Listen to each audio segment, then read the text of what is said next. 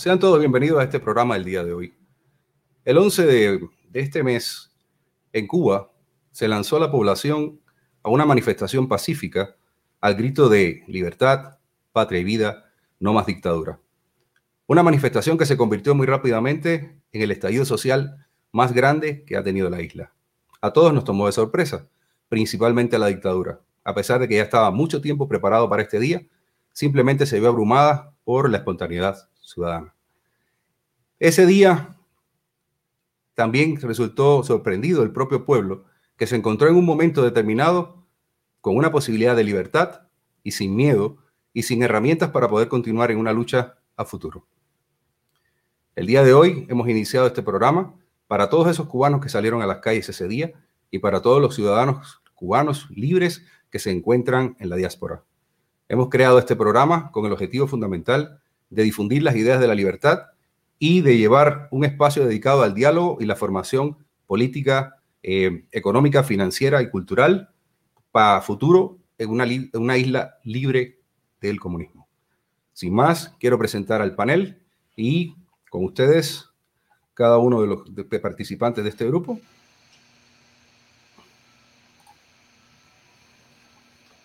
Aitana. Muy buenas noches, Julio. Muchísimas gracias. Eh, mi nombre es Aitana Puey, soy cantante, músico, artista cubana, radicada en Guatemala hace cinco años. Y aquí estamos, queriendo muchas cosas para Cuba. Gracias. Eh, mi nombre es William Castillo, soy médico, soy especialista en medicina familiar. Me encuentro residiendo en la República de Argentina cursando mi doctorado en este momento, mi formación y bueno, eh, creamos este espacio, eh, un espacio que queremos también que tenga la Cuba futura, la Cuba que, se vive en libertad, un espacio para el debate entre iguales. Gracias, Julio. Y yo, Julio Nápoles, eh, ingeniero de sonido, tengo ya casi 20 años de radicar en, en la ciudad de Guatemala y me considero un ciudadano cubano libre, residente en el extranjero. Es básicamente la presentación, somos el panel habitual que vamos a estar en este programa. El programa va a estar basado en entrevistas, en charlas, debate, y vamos a estar trayendo invitados en cada ocasión que nos van a acompañar y nos van a ayudar a desarrollar ciertos temas, con lo cual todos estaremos aprendiendo para ese futuro que estamos esperando.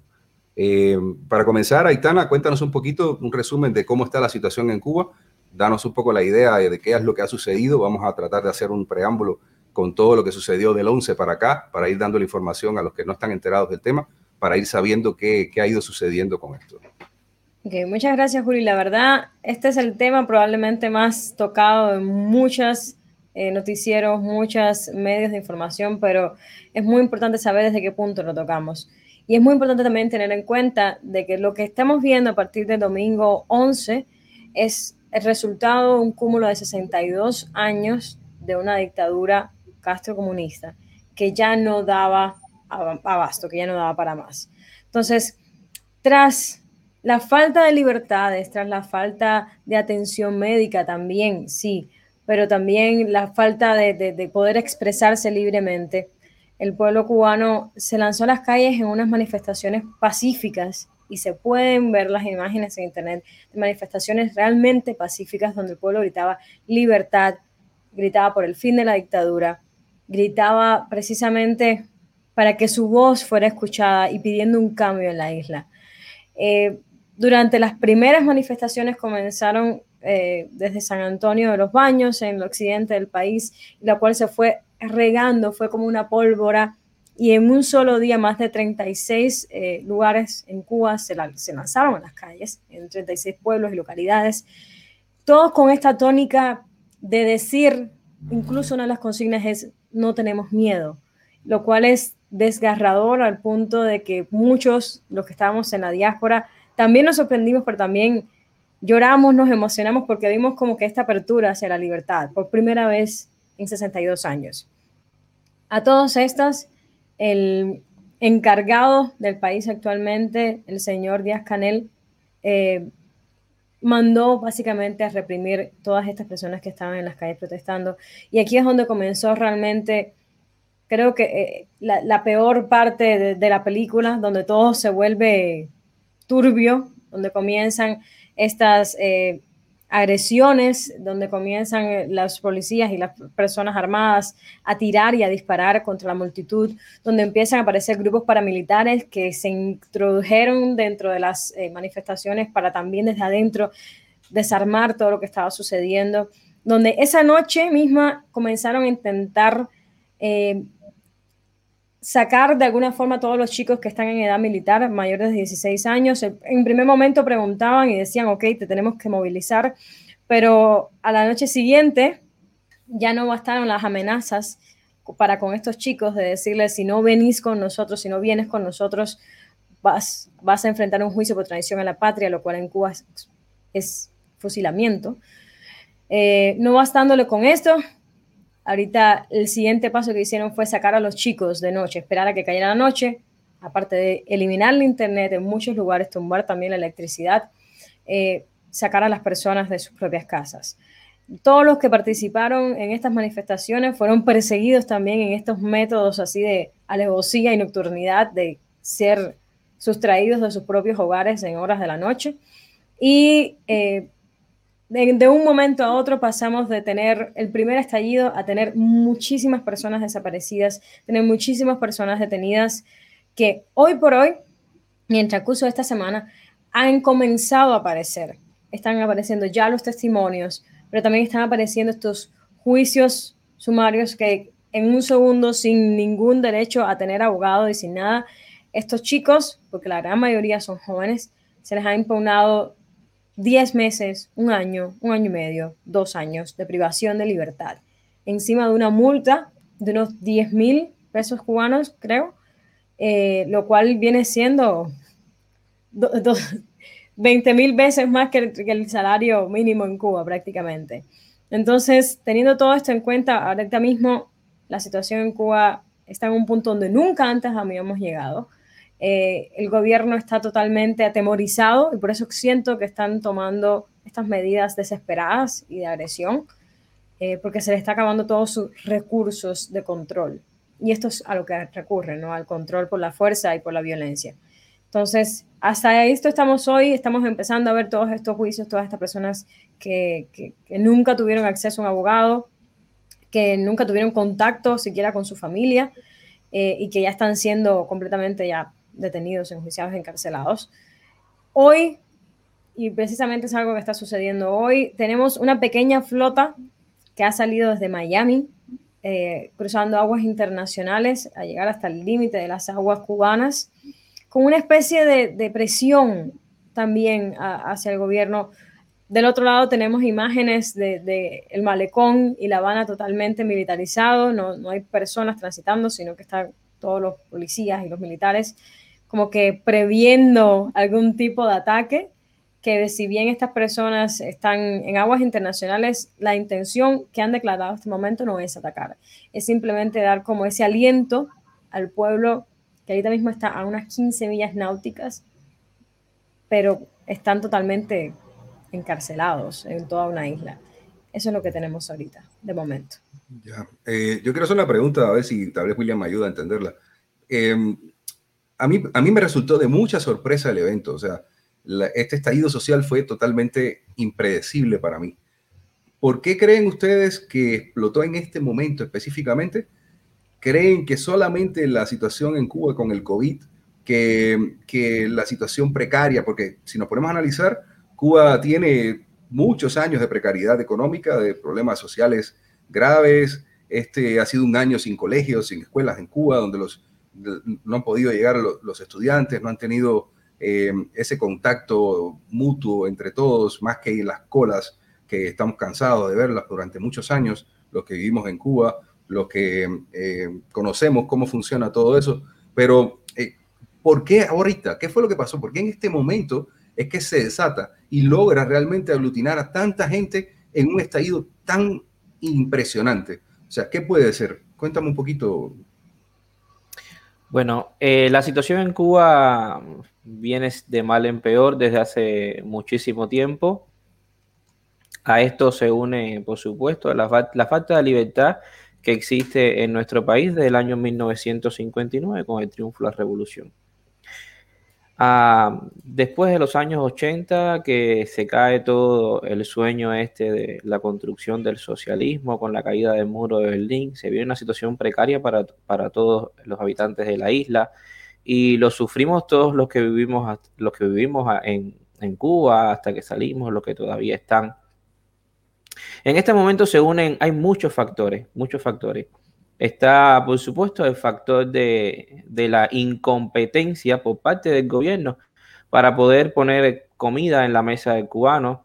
Eh, podemos hacer el ejercicio, algunos, de pensar qué producto de eh, alimenticio ha puesto el Estado en un establecimiento que, digamos, siempre está en todo momento, a toda hora. Es que ni tan siquiera el picadillo, ni tan siquiera las croquetas de, de Mercomar están presentes hay mucha intermitencia y eso genera mucha angustia en, el pueblo cubano, por no decir de otros artículos de primera necesidad, o sea, aseo, eh, ropa también. Eh, ante cada una de estas medidas económicas fallidas que vienen tomando en los últimos años, eh, puedo poner un ejemplo, estuve hasta el mes de octubre en Cuba, la inauguración de las tiendas en moneda libremente convertible, que no es más que la triste historia del mercado paralelo de los años 80 eh, que muchos pudieron vivir. hoy en día los cubanos no pueden comprar en esas tiendas, solo compran aquellos que eh, le llegan recargas, un tipo de un tipo de tarjeta magnética con una cuenta bancaria que ellos también controlan y supuestamente estas tiendas eran para las ganancias que se generaran en divisas en estas tiendas, iban a abastecer las tiendas en CUC, en pesos cubanos convertibles, en las que conocemos todos, sin embargo, eh, ha sido completamente falso. Nuevamente hemos encontrado carencias de todo tipo en este tipo de tiendas y por, por más está decir también la ausencia total de productos en las en, la, en, la, en el comercio en moneda nacional, en pesos cubanos. Em, además, la pandemia también vino a agudizar todos estos problemas en el hecho de que disminuyó eh, la producción agrícola, la producción de industria, no solamente de Cuba, sino también ha sido un golpe para todo el mundo, pero más una economía tan precaria como la economía cubana. Eh, venimos padeciendo también una falta de medicamentos desde el año 2016 que se ha agudizado en este momento donde en Cuba no hay tan siquiera medicamentos para bajar la fiebre, mm, ausencia total de insumos médicos que los estamos padeciendo eh, muchos cubanos que trabajamos en la isla. Y los de fuera que también por las historias que nos llegan eh, vemos que son muy penosas como por ejemplo eh, la semana antes del estallido del 11 de julio no había eh, petróleo para movilizar el camión que lleva el oxígeno a pacientes que requieren oxígeno en el domicilio, los pacientes que padecen de enfermedades pulmonares, los pacientes terminales. Eh, imagina cuánta angustia genera en la familia cubana eh, no tener este tipo de, ayuda para paliativa para los pacientes en, en casa. Frente a toda esta situación en el campo internacional y también en el campo eh, nacional, se suma una juventud completamente apolítica. El mejor negocio de la dictadura cubana ha sido crear una juventud que no se mete en política, para bien y para mal, para el bien de ellos porque no, no quieren competencia, pero también para mal de ellos porque es una juventud que no asume como propia la palabra revolución, no se siente identificado con, con, nada de lo que aconteció en, tiempos de revolución. Podemos encontrar nuestros padres que todavía quizás tengan alguna idea romántica eh, acerca de los logros de la revolución en cuanto a salud, medicina, digo medicina, educación, eh, estadísticas sociales, por supuesto, que se lograron a costa de la colectivización y bueno, esta juventud ha sido la que se ha lanzado el 11 de julio a la calle y también muchísimos cubanos de diversas edades eh, ejemplares. Tenemos las historias de, ancianos tirados también eh, a la calle diciendo basta. Y lo más interesante a, a los que no son cubanos que revisan las redes y ven la, las imágenes, los videos que salen, es el hecho de que los cubanos no están gritando en la calle queremos medicina, eh, queremos comida, eh, queremos que quiten el bloqueo, o sea, todas estas historias que, salen día tras día en el, en, el noticiero, en las redes informativas de la, televisión cubana, realmente eh, no es lo que estaban gritando. De hecho, en el Capitolio vimos imágenes que gritaban ni comida ni medicina.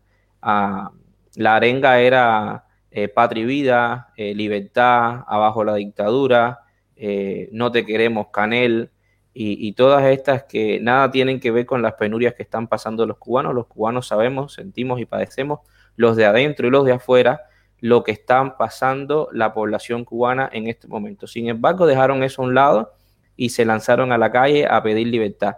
Todos estos jóvenes, esta última generación, la mía y muchísimos también que apoyaron de, otras generaciones. Es una juventud que no tiene miedo, es una juventud que está dispuesta, es una juventud que le dieron golpe en la calle, es una juventud que fue agravada, agraviada, perdón, es una juventud que en este momento está sufriendo cárcel, es una juventud a la cual están fabricando en este momento delitos, es una juventud que en este momento está en prisión domiciliaria, esperando juicio, pero yo pienso que es una juventud que, va a salir, que en algún momento, es que está saliendo, de hecho estamos viendo que, poco a poco están saliendo en pequeños lugares, no son masivas como, como la manifestación del domingo, pero sí, sí siguen saliendo. Creo que ese es el contexto. A mí me parece que eh, básicamente los dos factores han sido la incompetencia del gobierno que se agudiza cada año y esta juventud que es completamente política no está comprometida con la revolución y está dispuesto a aguantar, eh, aguantar palos en la calle por tal de, lograr, de conquistar lo que, lo que tanto queremos los cubanos, tanto de afuera como de adentro, que es la libertad para Cuba. A mí me impresionó muchísimo el tema de, el nivel de represión que llegó a tener el régimen contra la población cubana. Eh, imágenes hay por montones, no vale la pena ni siquiera poner alguna para recordar los sucesos, no podemos tampoco olvidar el tema.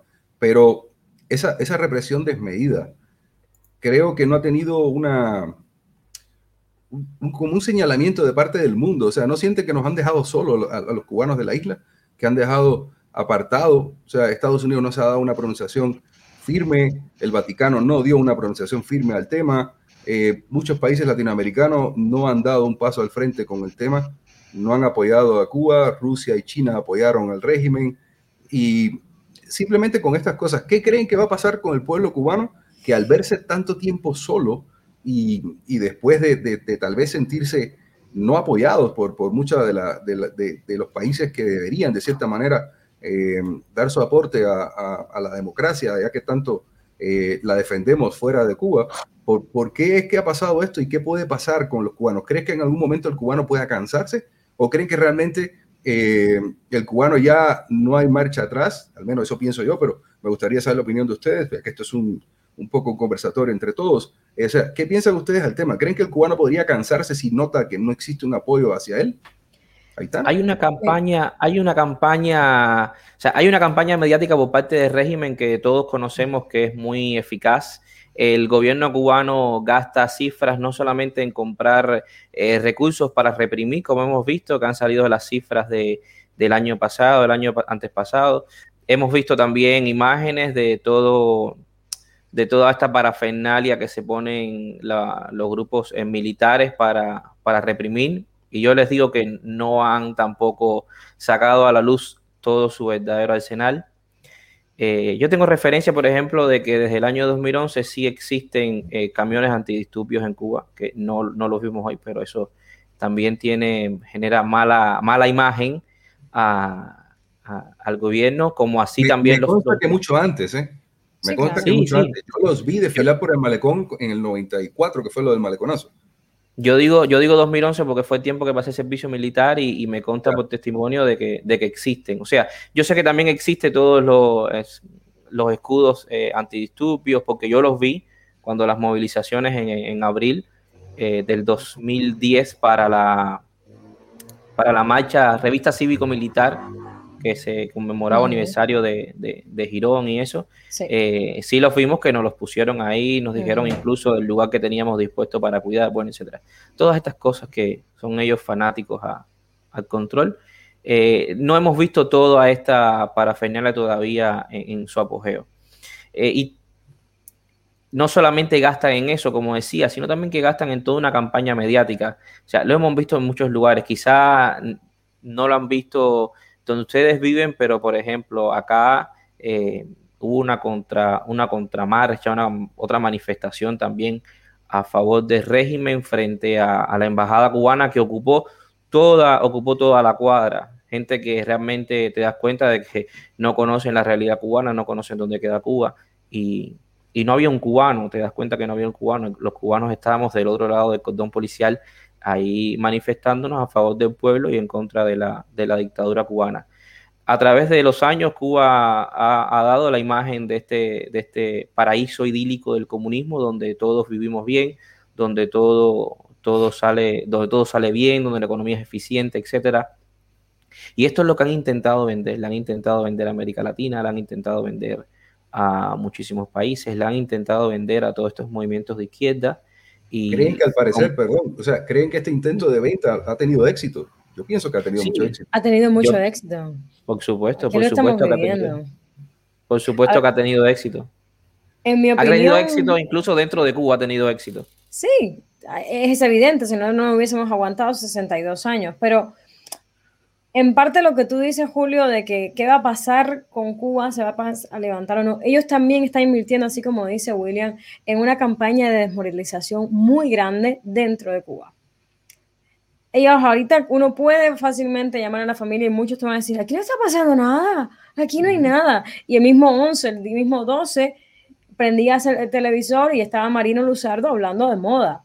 O sea, estaba como que si nada estuviese pasando y el país estaba paralizado ese día así con marchas. Entonces, si eres la persona que o no tiene un celular, no tiene internet, y tu único medio de comunicación o de información es el televisor y es rano y es un vertico, pues te van a lavar la cabeza, eso es seguro. Pero hay otra cosa más que estoy viendo y eso es para personas que sí tienen un smartphone y que sí tienen acceso a internet, que no por gusto regalaron un giga ayer o antier, que eso también lo vemos. Esas son técnicas de manipulación también. Pero no pidieron disculpas, ¿eh? No pidieron disculpas, dieron un giga a algunas personas así como que a quien le cayera. A estas personas le están también infundiendo muchísimo miedo y muchísimo odio. Y es con el tema de intervención, que este es un tema súper pediagudo, pero están utilizando esa intervención. Hay montajes, yo no sé si lo han visto, señores, yo no sé si ellos se dedicaron a hacer eso, porque está muy mal montado pero hay una imagen de un montaje así como que, que fuera La Habana, como que desde Prado, pero como que bombas cayendo y un águila eh, con la bandera gringa encima, o sea, infundiendo el miedo. Hay, hay un escritito así de que la próxima vez que pidas eh, intervención, hazlo de tu país para que sepas cómo se escucha una bomba. O sea, están respondiendo a una cosa muy importante que tenemos que tener en cuenta, a la unidad de la diáspora con la división nuevamente de toda la vida de los de adentro y los de afuera. Se han dado cuenta que la diáspora estamos unidas, que las diásporas estamos haciendo presión internacional y ese es el miedo que nos tienen. La diáspora no nos estamos dividiendo en partidos, por ejemplo, que un partido de un lado, otro del otro. No, aquí todos estamos bien claros que lo que queremos es que salgan. Entonces, la diáspora está unida. Entonces, ellos contra eso no pueden hacer mucho. Entonces, lo que están haciendo es virarnos a nuestras propias familias no en nuestra contra, pero sino con este miedo infundado y con ese odio que yo no sé de dónde buscan para, para, para ese discurso manipulado, que además súper manido de demasiados años ya. Entonces, sí están invirtiendo en eso, sí están invirtiendo en una desmoralización donde al único supuesto fallecido, porque de eso no tenemos constancia del número aún, era un, era un vándalo, era un no sé qué, era de todo, y la señora madre de ese supuesto fallecido único se suicidó un día, dos después, o sea, por, la, por toda la presión, es obvio, es obvio todo lo que está pasando, ¿no? Pero en cualquier caso es, están tratando de desmoralizar, están tratando de minimizar todo lo que pasó, porque es evidente que fue un momento histórico, es evidente que ellos, como tú dices, Julio, no se lo esperaban. Ellos no se esperaban esa unidad, porque han trabajado mucho el tema de la desunión, han trabajado mucho el tema de la desconfianza, el tema de que, como hemos hablado otras veces, tú no sepas si tu vecino piensa lo mismo que tú, aunque te conste bastante que come lo mismo que tú. O sea, nada. Entonces, e, ese, ese, ah, se han olvidado de que al final todos vivimos la misma realidad. De que no crea, no hay clases sociales en Cuba, no, todos estamos igual de pobres. Entonces todos tenemos como que la misma situación, todos nos vemos las caras en la misma cola. Entonces, eso es lo que nos ha dado la unión y eso es lo que ellos no se esperaban y los que estamos afuera tampoco. Entonces, todo eso ha sido un cúmulo de cosas y ellos están intentando desmoralizar. Pero mi punto es el siguiente. Yo creo, y esto es muy personal, que los cubanos no tienen que seguir siendo carne, carne de cañón, los cubanos dentro de la isla.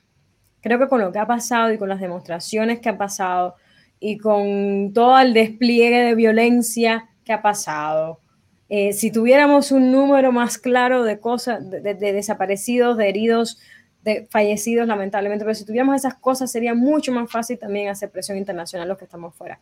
Pero ese es mi punto. Creo que el cubano, al menos ahorita, ya hizo lo que podía hacer, que era dar la cara y decir, no nos estamos tragando sus mentiras y ya, ya abrimos la boca, ya no tenemos miedo.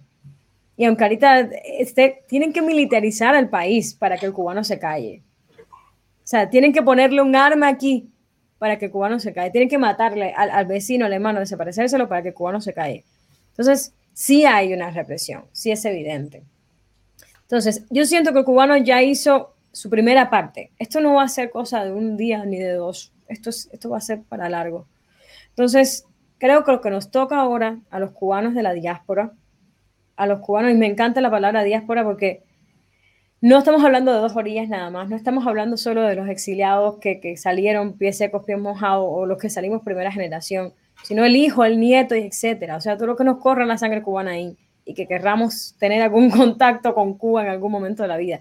Entonces, se están dando cuenta de este tema de que la diáspora estamos unida, de que estamos ejerciendo presión, hasta, no, hasta donde podamos y lo vamos a seguir haciendo. Mi opinión, esta es nuestra posición ahora. Los que estamos en tierra de libertad, tenemos que hacer valer nuestra libertad y nuestra voz por los que allá adentro no la tienen porque tienen el arma puesta en la 100. Entonces, esta, yo, yo siento que ahora los que no nos tenemos que cansar somos nosotros. Porque ahora, o sea, pedirle a un cubano ahora mismo, yo siento, y esta vuelvo y repito mi opinión, que salgan a las calles, sabiendo que no es como el domingo, que nadie se lo esperaba. No, ahora ellos están esperando todo, están armados hasta los pelos. Ellos, el gato que pase, se lo van a fusilar, o sea, todo. Porque tienen mucho miedo, porque están muy aprensivos. Eso es evidente en esa forma de actuar, ¿no? Creo que el cubano ahorita, que es pedirle que salga a las calles, es pedirle que se suicide. No creo que sea la mejor forma. Pero los cubanos que estamos afuera tenemos los videos, tenemos las declaraciones, tenemos todo, o sea, no, es como que por escrito que, ay, yo firmé y no sabía, todo está ahí.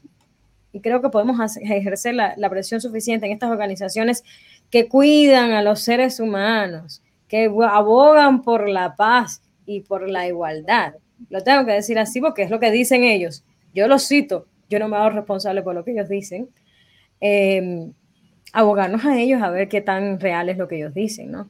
y ponerlos también a ellos en presión y evidencia si es que lo que dicen no es cierto. Entonces creo que eso nos toca a nosotros. Creo que ahorita mismo pedirle a un cubano que salga a la calle es también un poco eh, falta de empatía, siento. No digo que no pase ahorita, pero digo que, que, nos toca también a nosotros hacer. En muchísimos lugares, en muchísimos lugares también fuera de la isla eh, se han dado manifestaciones y manifestaciones seguidas en muchísimos, en muchísimos lugares en, apoyo. Ahora tenemos, por ejemplo, las convocatorias del 25 y 26, que tenemos convocatorias eh, al menos confirmadas. Sé que hay en Guatemala, que hay acá en Argentina, eh, tenemos en, en, Alemania, tenemos en España, que Yotuel canceló la que tenía él para ir a la manifestación que va desde, sé que va desde una calle hasta acá de Callao, sé que es Callao porque acá en Buenos Aires tenemos igual otro que también es, Callao, bueno, allá también. Están buscando unirse. se, van, se van a manifestar en la cuestión esta de el apoyo. Yo pienso que sí, es verdad que la cuestión en este momento en Cuba, a salir a la calle está muy difícil, pero bien, uno quizás hablando desde tierras de libertad, hay que decirle a los cubanos dentro de la isla que los que más tienen que luchar por, la libertad son ellos, que son los que la necesitan. Y es verdad que este momento que es muy difícil, pero, pero hay que luchar. Y la situación ahora no, no está fácil. Hay imágenes, por supuesto, durante toda la semana pasada de muchísimas manifestaciones en muchísimos lugares. Hoy salieron imágenes de, de, manifestaciones en San Miguel del Padrón, pero realmente no son de hoy. Cuando estuvimos buscando en las redes, son, son manifestaciones del día 15, recientes, muy recientes a, la, a las del día 11. Pero podemos ver imágenes ahí de, de cómo está el malecón. Bueno, al menos a la tarde, eh, que estaba completamente militarizado con el tema de, la, de, la, flotilla que se va a posicionar a, a 12 millas náuticas de, de aguas, el límite de las aguas territoriales cubanas y van a, y van a, lanzar bengalas, ¿no? Más allá de la efectividad de este tipo de, de, acciones, eh, yo pienso, yo siempre me quedo con la parte positiva, que es el hecho de que el exilio cubano le está demostrando a los cubanos de la isla que, hay gente que todavía eh, lucha por ello. Que además, eh, muchísima gente también eh, fuera de la isla se ha expuesto públicamente para, para poder denunciar. O sea, estamos,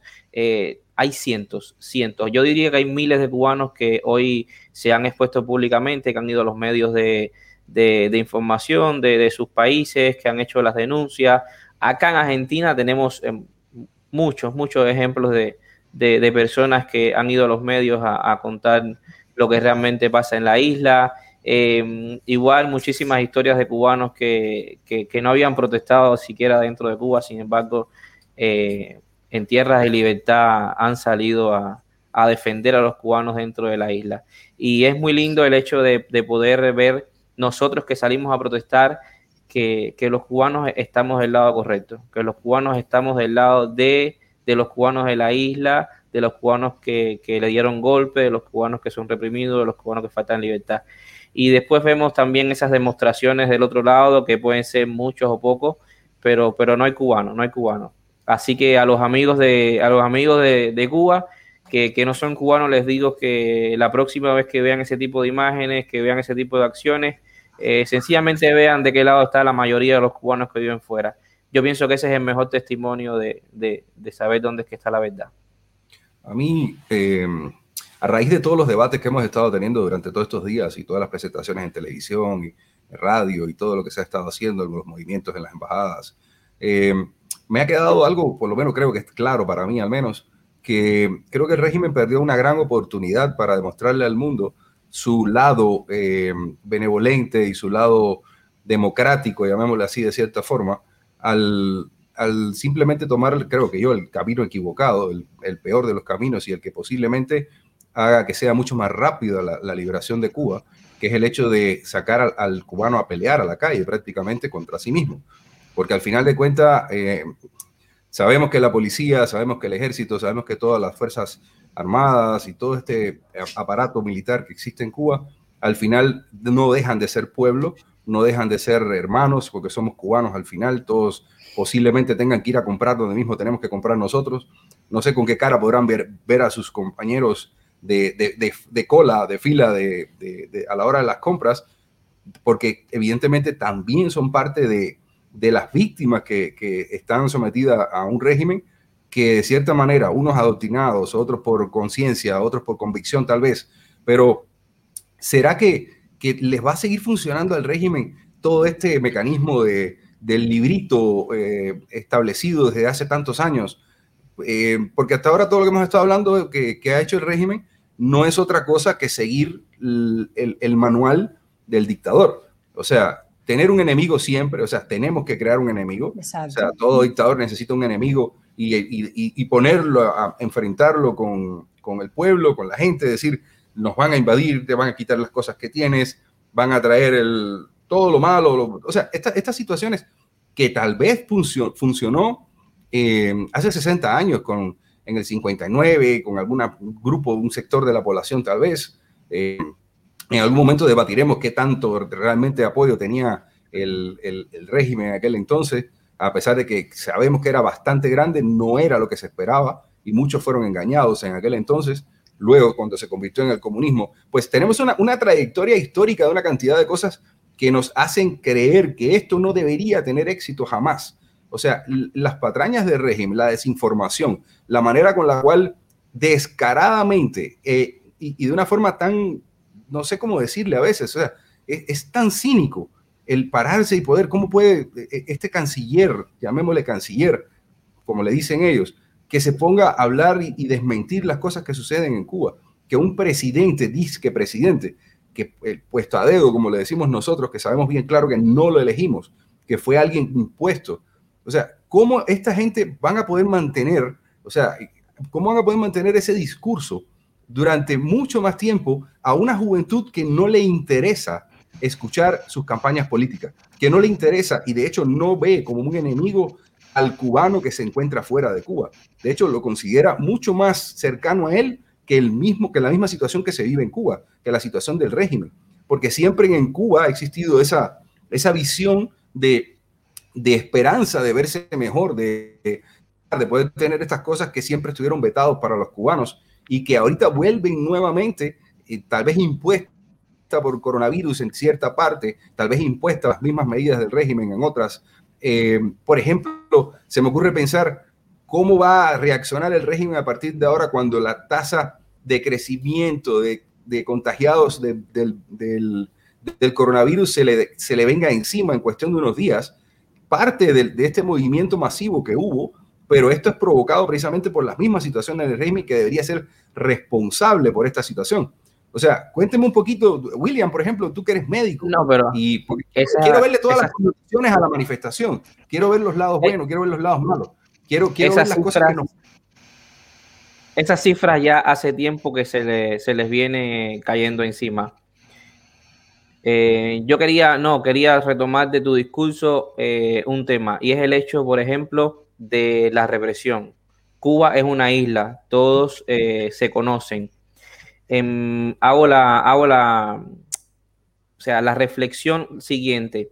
Las imágenes que nosotros vimos a raíz de las, de las, protestas en, de las protestas del 11 de julio es el, caso este, por ejemplo, de siento, siento ruido, soy yo, soy yo de ruido. Eh, no, lo sentimos aquí. Bueno, eh, les comentaba que eh, cuando ustedes ven las imágenes de, la, de, los, de los pueblos, de los pueblos que salieron a manifestarse, ven que en su inmensa mayoría no hay, no hay, no hay confrontación entre la policía y la población.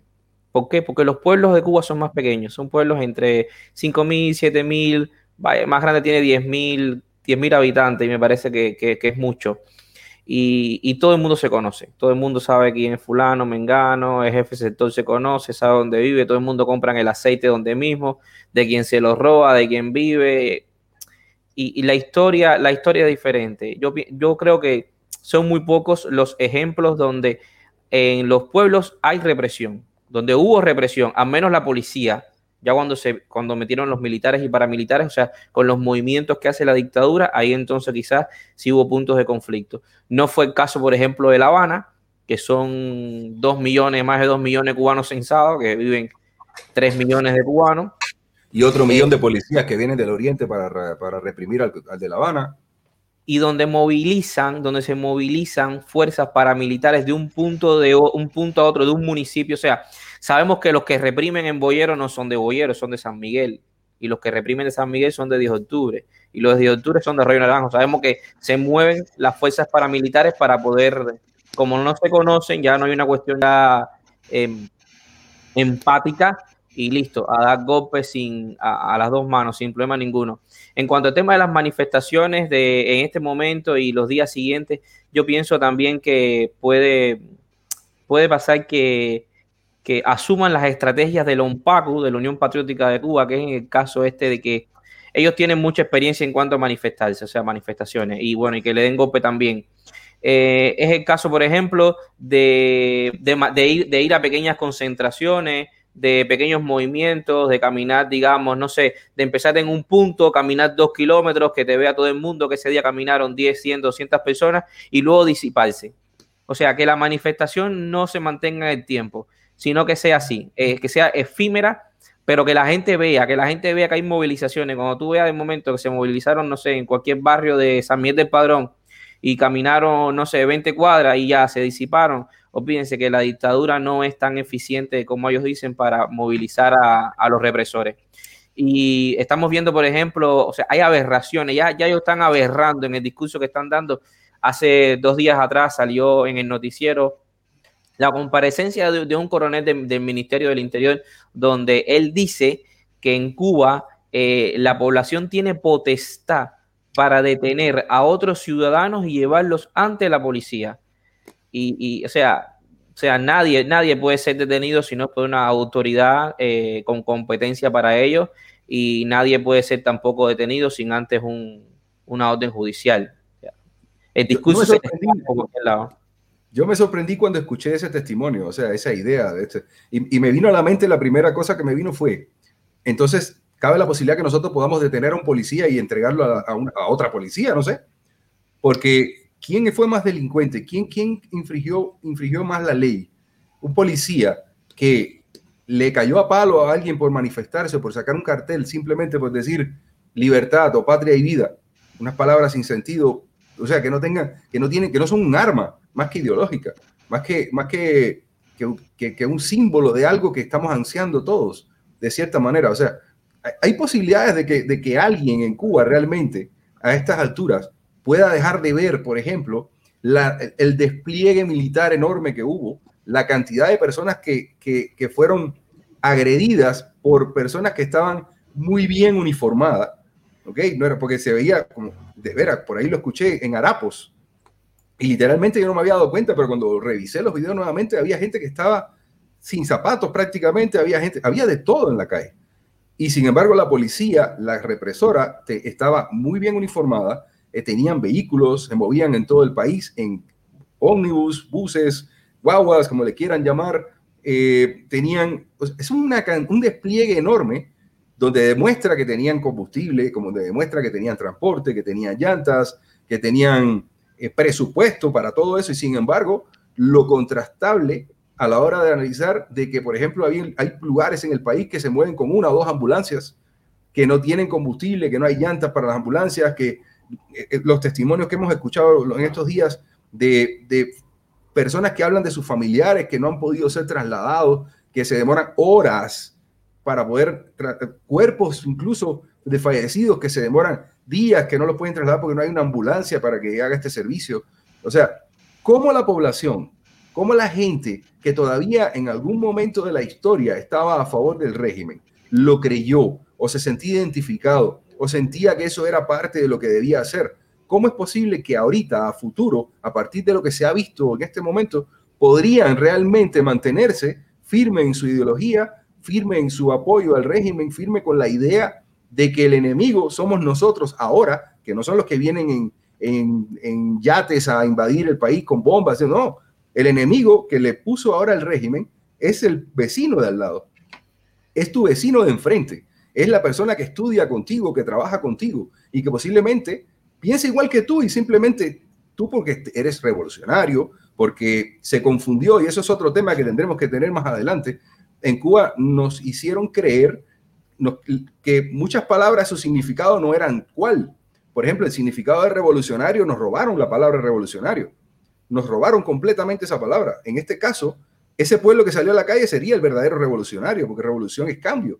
Y sin embargo, se, ha, tildado siempre de revolucionario a un sistema, a una persona que, sigue un ideal que no se mueve, que es estático, que se mantiene con un discurso, em, un discurso anticuadísimo, que tiene 62 años prácticamente. En, la embajada el otro día me dio, me dio vergüenza ajena escuchar yankees, eh, ¿cómo se llama? Em, e, estas consignas. no. no. Esas consignas que, o sea, no hay creatividad o qué es lo que está pasando. ¿Cómo el ciudadano de hoy en día puede mantenerse firme a un ideal? Porque yo eh, respeto como libertario, como libertario, respeto el credo de cada cual. Y si alguien quiere ser comunista, bienvenido sea que sea comunista y que viva como comunista, pero sobre todo, pero que no obligue a los demás a ser comunistas. Y esa es una de las cosas por las cuales nosotros, luchamos y lucharemos todo este tiempo. ¿Qué pasa con esa gente? Con, ese, con esas personas que están todavía indecisos, porque de lo que sí estoy convencido es de que muchos que hubieran estado en la calle no estuvieron. Muchos que hubieran salido a la calle porque realmente estaban con el mismo fervor que las personas que se manifestaban no salieron por miedo a perder sus trabajos, por miedo a perder sus universidades, sus estudios, sus escuelas, por no meter en problemas a su familia, por no recibir palos, que es válido también. Aquí no estamos pidiendo a nadie que se vaya a recibir palos. A nadie le gustaría recibir palos. Cuéntenme un poco, o sea, busquemos un poco ese, ese camino de, de esas personas hacia dónde podrían ir en este momento. Mira, Julio, yo creo que en ese tema hay dos cosas. Lo que tú mencionaste, el miedo, pero sobre todo el miedo a lo desconocido. O sea, y creo que para eso es que está re bien que hagamos este programa. La persona que viene sale y dice, ok, estaba estudiando en la universidad, pero no me importó porque estoy pasando hambre, llevo una semana comiendo arroz, me tiro a la calle. Y, y después, ¿qué? Y ese después creo que es más fuerte, sobre todo, y recordemos que también estamos hablando de una sociedad predominantemente atea, que también una sociedad que quien, quien no sea ateo y profese, por ejemplo, el catolicismo, ahorita mismo el Papa nos quedó muy mal, o sea, ese tipo de cosas que, que, que es lo que tal vez te da el salto al vacío de decir, tiene que existir algo mejor y salgo a la calle porque sé que si hago paso A más B más C, voy a tener tal resultado. Creo que no hay eso. Creo que no hay. Eso también habla de la espontaneidad del asunto, porque no ha habido un plan que te diga, si sales hoy y después tal día posteas tal cosa y después tal día van a llegar las lanchas y tal día, o sea, no, no hay nada escrito. Creo que todos estamos, la historia la estamos escribiendo en el momento. Pero para el cubano que esté adentro, no es lo mismo porque ¿qué, hace el día de mañana cuando no tenga la carrera, cuando no tenga el trabajo, cuando tenga que volver a hacer la cola? Creo que es el miedo de lo desconocido y sobre todo ese miedo que la Fundador, vuelvo y repito, de que, de que sin ellos Cuba no va a hacer nada. Pensemos en ese gobierno como el esposo abusador que golpea a la mujer, que la mantiene callada, que la mantiene esclava, que si le ponen un plato mísero de comida, pero que la logra, la lleva al punto de sentirse culpable a ella de sus propias acciones. Y yo siempre he visto hacia Cuba. De eso se trata. Y creo que ese es el miedo que tiene el el de, una mujer aprisionada entre cuatro paredes que dice, nadie allá afuera me va a escuchar, nadie allá afuera me va a apoyar. Lo más que puede hacer es que dejar que sus hijos escapen la casa, o sea, nosotros, y, y de ahí callar y decirle a los hijos no hables. Y por eso creo que ese sería el punto de partida psicológico que tenemos que entender a esas personas. Yo considero personalmente que a estas alturas no hay nadie en Cuba convencido, nadie que esté en sus cabales, que diga que está con la revolución esa, y perdón, me duele la boca decirlo, no, la palabra nomás, es como tú dices, nos han cambiado todos, todos los significados, eso es una cosa. Eh, tener eso y sobre todo cuando tengamos el contacto con nuestra gente, que son los que están adentro, tener en cuenta eso, que tanto como nosotros tenemos nuestro trauma por tener que haber dejado nuestro país y haber empezado desde afuera todo lo que una migración implica y todos los lutos y todo lo que eso implica, también los que están adentro están pasando y están viviendo ese tipo de abusos, ese tipo de pensar que afuera no va a haber nada y que si él se va o que si o que si yo lo mato o lo que sea, no sé si desaparece, ¿qué va a ser de mí? Creo que eso es lo que más ronda la cabeza del cubano, es el qué va a ser de mí.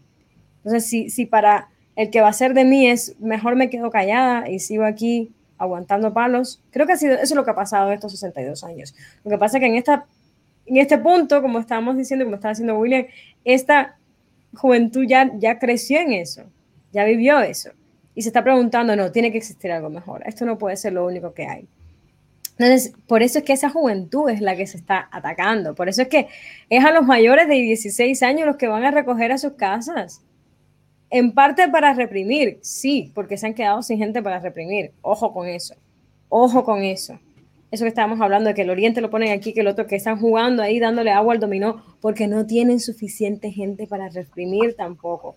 Yo soy muy positiva en esto también y yo también veo esto, tan ineficientes son ellos con los medios de producción, con las personas, así de ineficientes también son para reprimir. Acabas de decir algo también, Julio, bueno, para reprimir le sale bien, pero para controlar no. Eh, tú estabas diciendo, ellos perdieron la oportunidad de quedar bien ante el mundo. Yo pensé No ahora. Yo pensé que en el 27N ellos iban a dejar pasar a las personas, que no iban a dejar que se le conglomeraran 500 artistas, que iban a decir, ¿sabes qué? Tienes razón. Y que y todas las, todas las, eso sí, sacamos a Denis Solís y hacemos todo lo que ustedes quieran y de aquí somos los buenos. Pero no. Ahí están hablando de que no son estratégicos. No lo son. O sea, ellos podrían ahora haber dicho, sí, dejemos que el pueblo, ¿saben qué? Hagan entre ustedes mismos un, un, nuevamente usar la estrategia de, desunión. Hagan entre ustedes unos partidos y vengan y hablen con nosotros. Y ahí esa hora meten cualquier, o sea, podían haberlo hecho. Y perdón, si, si hay algún, si me aclare aquí, les estoy dando idea. Pero yo pensé, les estoy dando idea, pero yo pensé que iban a ser más inteligentes. Yo pensé que iban a hacer eso. Aquí te quiero hacer una pregunta, porque yo, yo, tuve el mismo, el, mismo, la misma reflexión que tuviste tú, la tuve yo. De hecho, yo siempre soy con la filosofía del ajedrez, ¿no? O sea, ¿qué, qué, qué puedo hacer adelante? ¿Qué puede ser mi enemigo? ¿Qué, medir cada paso, porque cada paso pesa. Pero estás sobrevalorando a tu oponente. Pero Ese es ahora el problema. ¿Será que es ineficiencia de parte de ellos? ¿Será que falta de inteligencia? ¿O será que están convencidos que son los dueños del... del creo que son las tres cosas. Yo creo que son las tres cosas al mismo tiempo. La soberbia del marido que dice, ¿cómo esta mujer se me va a ocurrir eh, alzarme la voz? Y ahí le pega con más ganas, ¿no? Creo que es eso. Creo que al mismo tiempo es, es la ineptitud de poder manejar incluso las fuerzas represivas. A ver, porque reprimir lo hace cualquiera, dar un golpe lo hace cualquiera.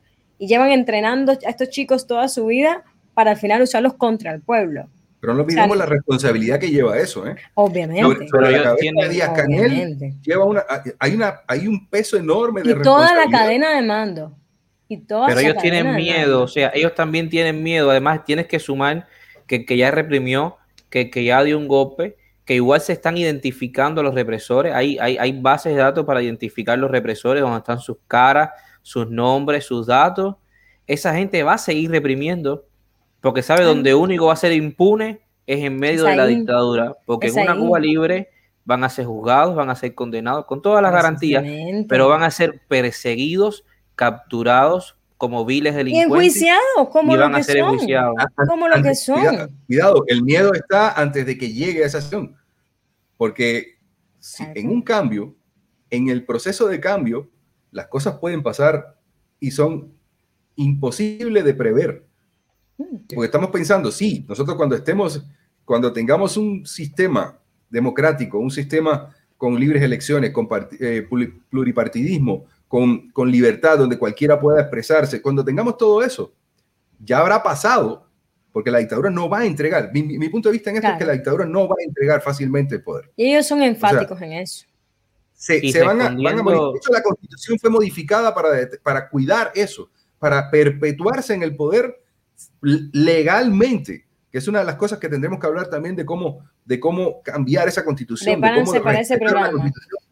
De por vida. Eso es un programa serio y muy grande que vamos a tener en, días eh, posteriores. Ahora bien, uno de los estandartes.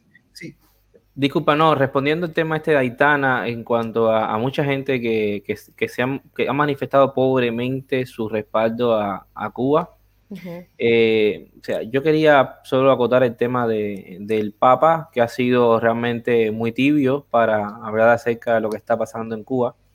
Pero frente a eso, eh, hubo una conferencia hoy porque también se pronunció, para mí, tibiamente. Sin embargo, eh, fueron muy valientes las palabras de Monseñor Dionisio Ibáñez domingo en la misa en la, en la Basílica de la Caridad, donde él sí habló con todas las letras.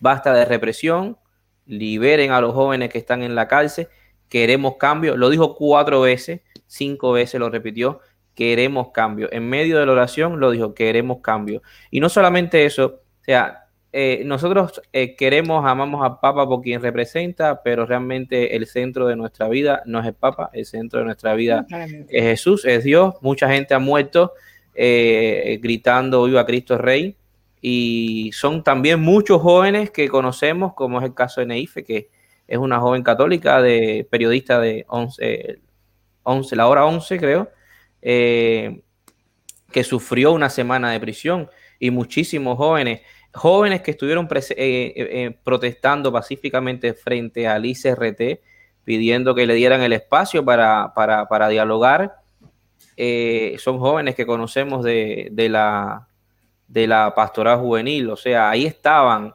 Y te digo, independientemente de la tibieza de, quienes nosotros estábamos esperando que, se pronunciaran, que, que, no son cubanos, te digo, nadie que, ninguna personalidad del mundo e, es, cubana, así que no, no conoce como nosotros la, la situación de, del pueblo cubano, ni le duele como, no, como, le, como nos duele a nosotros. Le damos, damos muchas gracias por, por visibilizar la, la, situación de Cuba, pero realmente, o sea, que el cubano dentro de la isla no espere que esta gente se pronuncie. El cubano de la isla, que, con quien siempre tiene que contar en todo momento, ahora, mañana y siempre, es con los cubanos en el exilio, es con, es con toda esta comunidad que está afuera, que somos más de, más de 3 millones de cubanos eh, que estamos fuera de la isla, que estamos apoyando a los cubanos adentro y que vamos a apoyar siempre y que hasta el momento se hemos sostenido y seguiremos sosteniendo la, la, la, situación en Cuba y que vamos a estar eh, vamos a estar siempre al lado de ellos. Y te digo más, los cubanos de fuera de la isla, somos 3 millones de cubanos con derecho al voto, en una Cuba libre, vamos a definir elecciones. Nosotros vamos a definir también, aunque no estemos dentro de la isla, no, vamos a hacer todos los que podamos viajar a la isla en Cuba libre, a, defenderla, a reconstruirla, pero sí somos actores políticos en el futuro. Y sí sabemos cómo desde la libertad, y es la experiencia que queremos llevar en este programa. Queremos llevar la experiencia de los cubanos libres para que otros cubanos también conozcan esta realidad y para que los cubanos dentro de la isla también. Este es un programa donde abiertamente le hacemos la guerra al daño antropológico de 62 años de dictadura, de 62 años de adoctrinamiento en enseñanza cubana. Y este es un programa donde queremos, a partir de acá, intentar mediante la reflexión ver qué Cuba es la que queremos, qué queremos hacer después de esto. Tenemos cubanos luchando, vamos a seguir luchando por la libertad de Cuba, pero también queremos eh, soñar con lo que queremos para, para una Cuba libre. Una cosita nomás con, respecto a eso, yo sé que tenemos que seguir con el programa y todo, pero ah, dentro de todo lo que está pasando hay algo bueno. Los masones. La postura de los masones fue admirable y creo que esto es algo a tener en cuenta porque masones hay en toda Cuba, están en todas partes y hay en todo el mundo. No le deben nada a nadie y dijeron las cosas como son. Y eso me lleva a mi siguiente punto. Y tiene que ver con esto de que los cubanos tienen que saber que también los, de la diáspora estamos con ellos. Aparte de que les quieran ahorita lavar la cabeza diciendo que los que estamos afuera todos queremos tirarle una bomba, lo cual es, es, inaudito, es, ilógico. Es, un, ese argumento per se es una, no, no llega ni a falacia, se derrumba en el camino. Pero el cubano que más amó probablemente y más hizo por Cuba, además de masón, hizo todo lo que hizo y toda su obra la hizo desde el exilio. Porque en Cuba duró 16 años y probablemente unos 15 días más. y es José Martí. Y hoy por hoy, todos los que estamos afuera, tenemos que hacer la de José Martí. Y yo siento que ese es nuestro compromiso y por eso estamos haciendo lo que estamos haciendo. Y la guerra, y la guerra se hizo con el dinero del exilio. La guerra se, pero aquí no estamos hablando, yo, yo ni siquiera estoy sacando el punto de que Martín era el más pacífico del mundo, porque quería una guerra. Aquí no queremos guerra, aquí no queremos la bomba esa que, que ellos quieren, que están metiéndoles en la cabeza y lavándoles el cerebro. Ni siquiera eso queremos. O sea, queremos la libertad y vamos a buscar la forma de hacerlo de la forma más pacífica. Y, y lo, el cambio de la forma más tranquila, hacer la transición democrática eso es lo que queremos. Julio, tú le preguntabas a Aitana qué, hacer. Yo te digo, a los cubanos dentro de la isla, ¿qué pueden hacer? Miren, o sea, darle agua al que se está manifestando, llevarle comida al que se está manifestando. O sea, si, le están, si lo están persiguiendo, abrirle la casa y dejar que se esconda. No darle información a, la, a, los órganos de, de, de, represión, visibilizar lo que está pasando. Usted firme lo que está pasando no lo publique, tiene miedo de publicarlo en las redes, no lo publique en las redes, se lo pasa a un cubano que está afuera, un cubano libre, un cubano comprometido con la causa y que ese cubano suba la imagen para, hacer, para que se visibilice, no se marque, no, no se marque, sencillamente no se marque, le pasa la información a otro cubano de confianza y ese que, que, que, que informe. Importante, no, no, no participe de las contramarchas de la dictadura, no participe de esta marcha de reafirmación revolucionaria. Usted diga que está enfermo, que se siente que mal, tiene que, COVID, que, tiene, COVID, que no quiere enfermarse, que tiene miedo y listo, porque así va a estar, eh, va a estar haciendo mucho. Y lo vimos en, días pasados, que no fueron habían 25 mil en la eh, cubanos en la piragua, ahí no había. Además que salieron las imágenes al momento, las capturas de pantalla de todos esos mensajes que le mandaron de que hay que ir, que esto, que lo otro, y casi fue coaccionado y sabemos, sabemos que, que, de momento si tú no vas te, te, enfrentas a que te quiten el trabajo, te, te, te voten de la universidad, sabemos todo, todo eso que, está pasando, pero visibilizar lo que está dentro de Cuba y no participar de estas eh, contramarchas de la dictadura, me parece que por ahí empieza, a, empieza la, la, la labor de los cubanos dentro de la isla. Si hay otros que realmente admiramos que, que tienen muchísima valentía de salir a la calle, bueno, eh, salir a la calle y, defenderlo, salgan a la calle, defiéndanlo, eh, las madres cubanas a, defender. Y una de las imágenes que más me dolió a mí fue el hecho ese, ¿no? De que realmente fuera de las estaciones de policía lo, lo que habían eran, eran puras mujeres eh, intercediendo por sus hijos y familiares. O sea, las mujeres también juegan un papel importante. Todos, todos, todos. Se van a escribir libros. Sí del papel de la mujer en el cambio en Cuba. Yo, ha, sido, ha sido muy fuerte. Yo pienso, yo pienso que sí, yo pienso que sí. Y los cubanos de fuera de la isla estamos puestos, muchísimos que no pensábamos nunca en meternos en temas de política y sencillamente renunciar a la, historia de Cuba. Hoy estamos dando la cara, hoy estamos siendo presentes, eh, nos estamos exponiendo públicamente y ustedes saben, el que se expone públicamente a, rebatir a, los argumentos de la dictadura, saben que ese es un cubano que no puede entrar más nunca a la isla, sabe que ese es un cubano que está... Eh, que de momento la familia puede sufrir cualquier tipo de represión, desde una advertencia hasta una detención arbitraria, lo sabemos también, pero somos muchísimos que a pesar de todo eso estamos dispuestos y estamos puestos. Y nada, eh, los fines de semana próximos van muchos cubanos, muchos cubanos del mundo van a salir a la calle a defender a los cubanos dentro de la isla, a visibilizar la situación cubana. Y los cubanos dentro de la isla, no esperen que un dirigente diga del mundo, no esperen que nadie hable, vean a los cubanos, vean a sus hermanos cubanos que están en la calle tirados por ustedes. Perfecto. Vamos a cerrar este tema porque tela para cortar hay, hay muchísimo y para eso hicimos este programa, para debatir, para conversar, para hablar, para dar nuestros puntos de vista con toda la libertad del mundo, sin tener siquiera que coincidir en criterio con ninguno de nosotros. Em, uno de los estandartes que ha siempre eh, ondeado la dictadura ha sido la salud, la salud pública, ha sido el eslabón fundamental de la economía cubana ha sido el movimiento eh, trascendental dentro de la historia contemporánea de la, revolución cubana, sus logros, sus médicos internacionalistas, sus médicos salvando vida en diferentes países.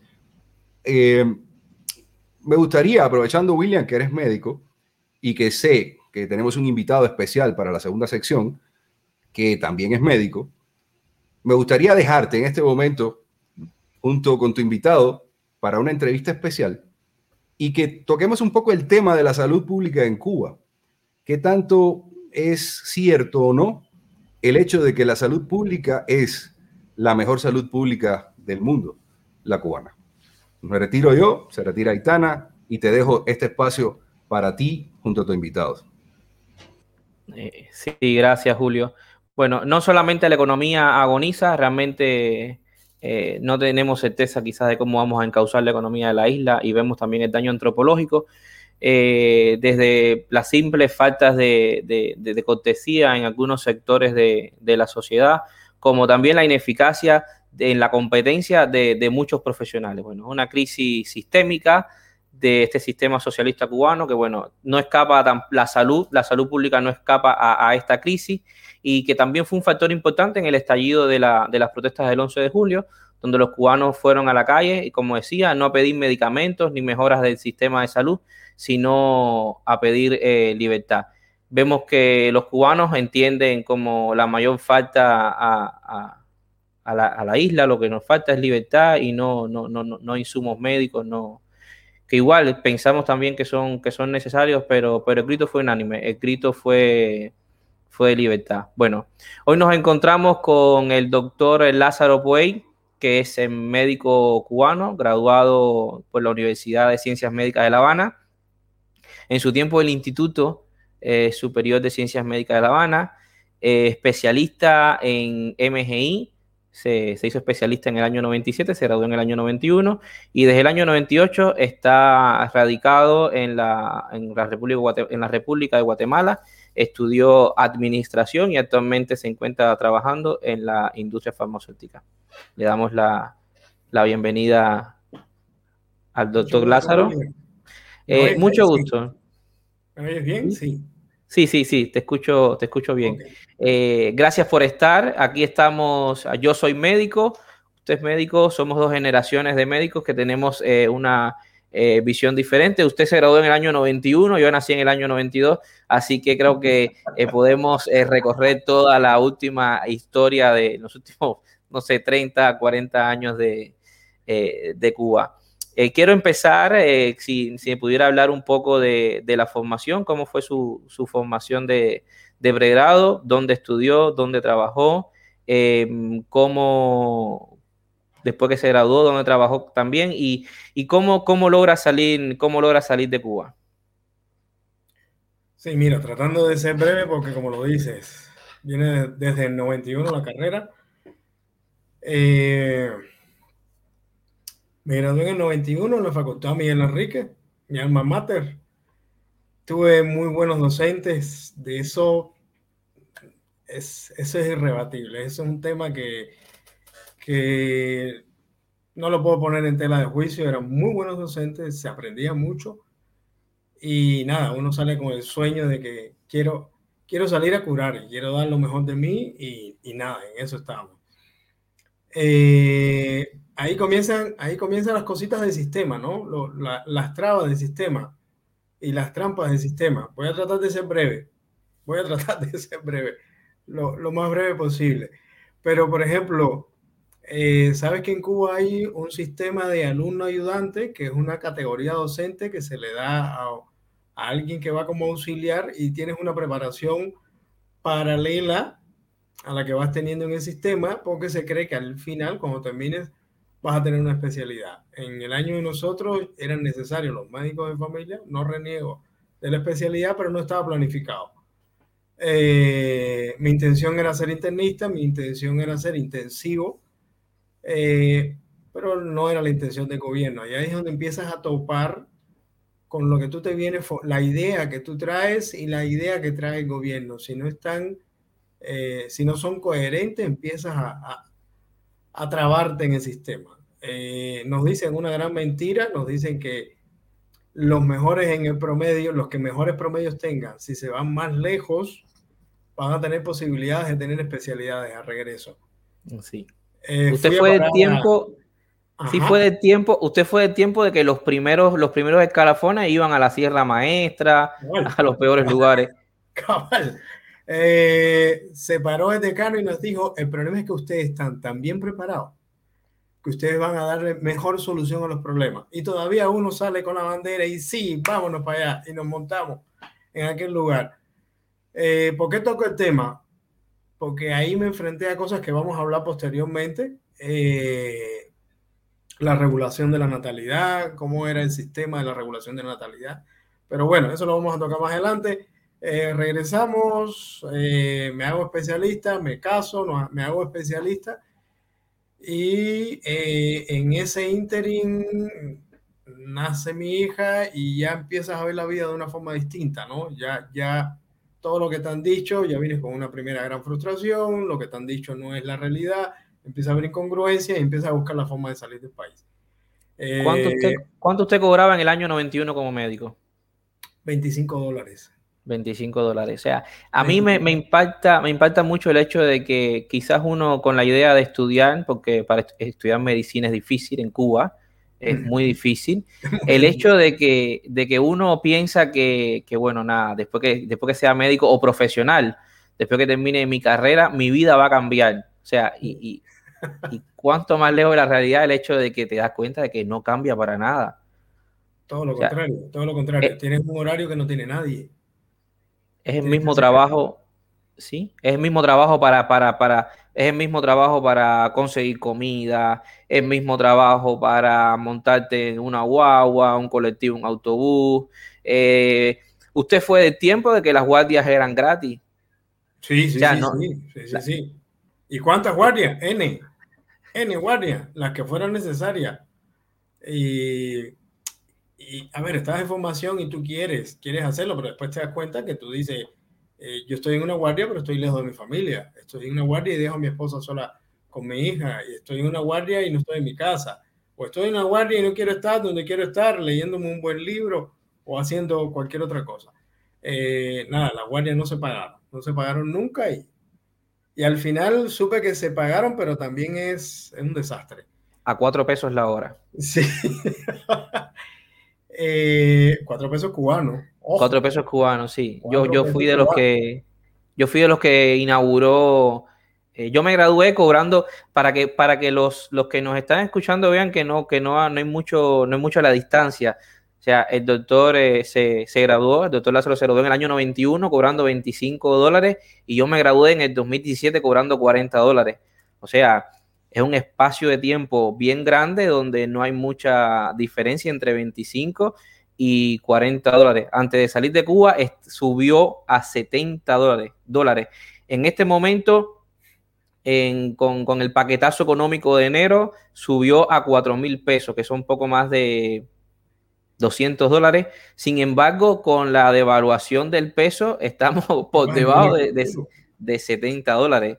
O sea, la situación sigue siendo sigue siendo igual, igual de precaria. Se me decía usted que, que, que, tuvo que cumplir em, esta misión nacional en, en, el campo. Ahí empiezas a ver que en Cuba te violan todos tus derechos. Si no ibas y te rehusabas a ir a hacer el servicio social, tu título no era válido.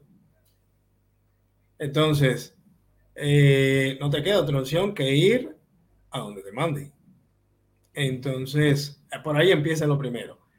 Eh, uno en el tiempo va madurando, eh, sabes que lo que tienes, lo que tienes enfrente no es la solución, que tiene que haber algo más, no conoces el, estás, alguien me preguntaba una vez, pero ¿cómo tú piensas distinto si tú naciste en el sistema? Porque sabes que ese sistema no, no, no puede ser, no puede ser, un, un sistema que te priva de hasta de tus sueños, porque si, si, tú quieres ser especialista, ahora estás en Argentina y estás haciendo el doctorado que te da la gana. Uh -huh. ¿Entiendes? El doctorado que te da la gana. Que te tienes que presentar unos exámenes de oposición, lo veo muy bien, por supuesto. Va a entrar en más capacitado. Definitivamente es así. Es una meritocracia, por supuesto. Eh, entonces, tomamos decisión de, de salir del país. Eh, saco una misión, estábamos preparando para una misión en Sudáfrica. Eh, ¿Por qué elijo la misión de Sudáfrica? Porque la misión de Sudáfrica eh, era fundamental el inglés. Y eh, no había mucho chivatón, porque el chivatón no maneja el inglés, son siempre mediocres. Entonces, entonces era una buena opción. Bueno, puedo demostrar mi mérito, estoy a través del inglés, y, y podemos irnos. Eh, se dio una situación con la, con la misión en, en Sudáfrica y aparece el huracán Mitch, aparece el huracán Mitch, me, nos embarcamos y, y, aquí es donde empieza la, la, la historia que, que, uno dice. Eh, yo sabía lo que venía, yo sí sabía, yo, yo sí venía con, con un hecho, yo sí venía premeditado. Eh, tuvimos en el aeropuerto... Perdón, Perdón, eso, eso vamos, quiero, quiero, quiero, quiero hacer la pregunta. O sea, el hecho de desertar de la misión de ICE, yo, yo, a mí no me gusta usar el término desertar, pero uso, lo, lo, uso porque es lo que conocen los cubanos. O sea, ese, esa, esa cuestión, o sea, el hecho de desertar, ¿desde cuándo se planifica? ¿Antes de salir? ¿En el momento de la misión? Te voy a contar, tuve, eh, conmigo se quedaron tres compañeros más. Eh, uno maduró en el camino, eh, uno sí ya lo traía y otro también en el camino. Do, dos sí lo traíamos, dos no, no lo traían, eh, porque pues, empezaron a contrastar realidades, ¿no? Nosotros fuimos, como te dije, eh, aquí nos mandaron a Triángulo y. Uh -huh. Triángulo y Chile, si hay algún guatemalteco que nos está viendo, fue una zona de conflicto eh, grande, grande, grande, grande. Era donde estaba la comandancia guerrillera y era una zona de conflicto bien intensa.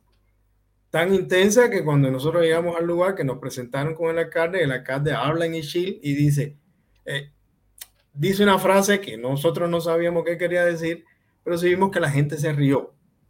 Pedimos la traducción y nos dijeron, Cuba, después de habernos mandado guerrilleros a matarnos, nos está mandando médicos a curarnos. No sé qué tipo de broma era, pero la gente se rió. Entonces, imagínate dónde estábamos, ¿no? En una zona de conflicto que nosotros desconocíamos y luego con el tiempo te vas enterando y vas oyendo anécdotas, historias de que sí, ahí estuvo eh, la guerrilla y estuvo dirigida por los cubanos. Así, más de uno, así, más de uno. No, no fue anecdótico, sino era un hecho que está. ¿Y qué impulsa, qué impulsa al cubano? ¿Qué impulsa al médico cuando sale de la isla?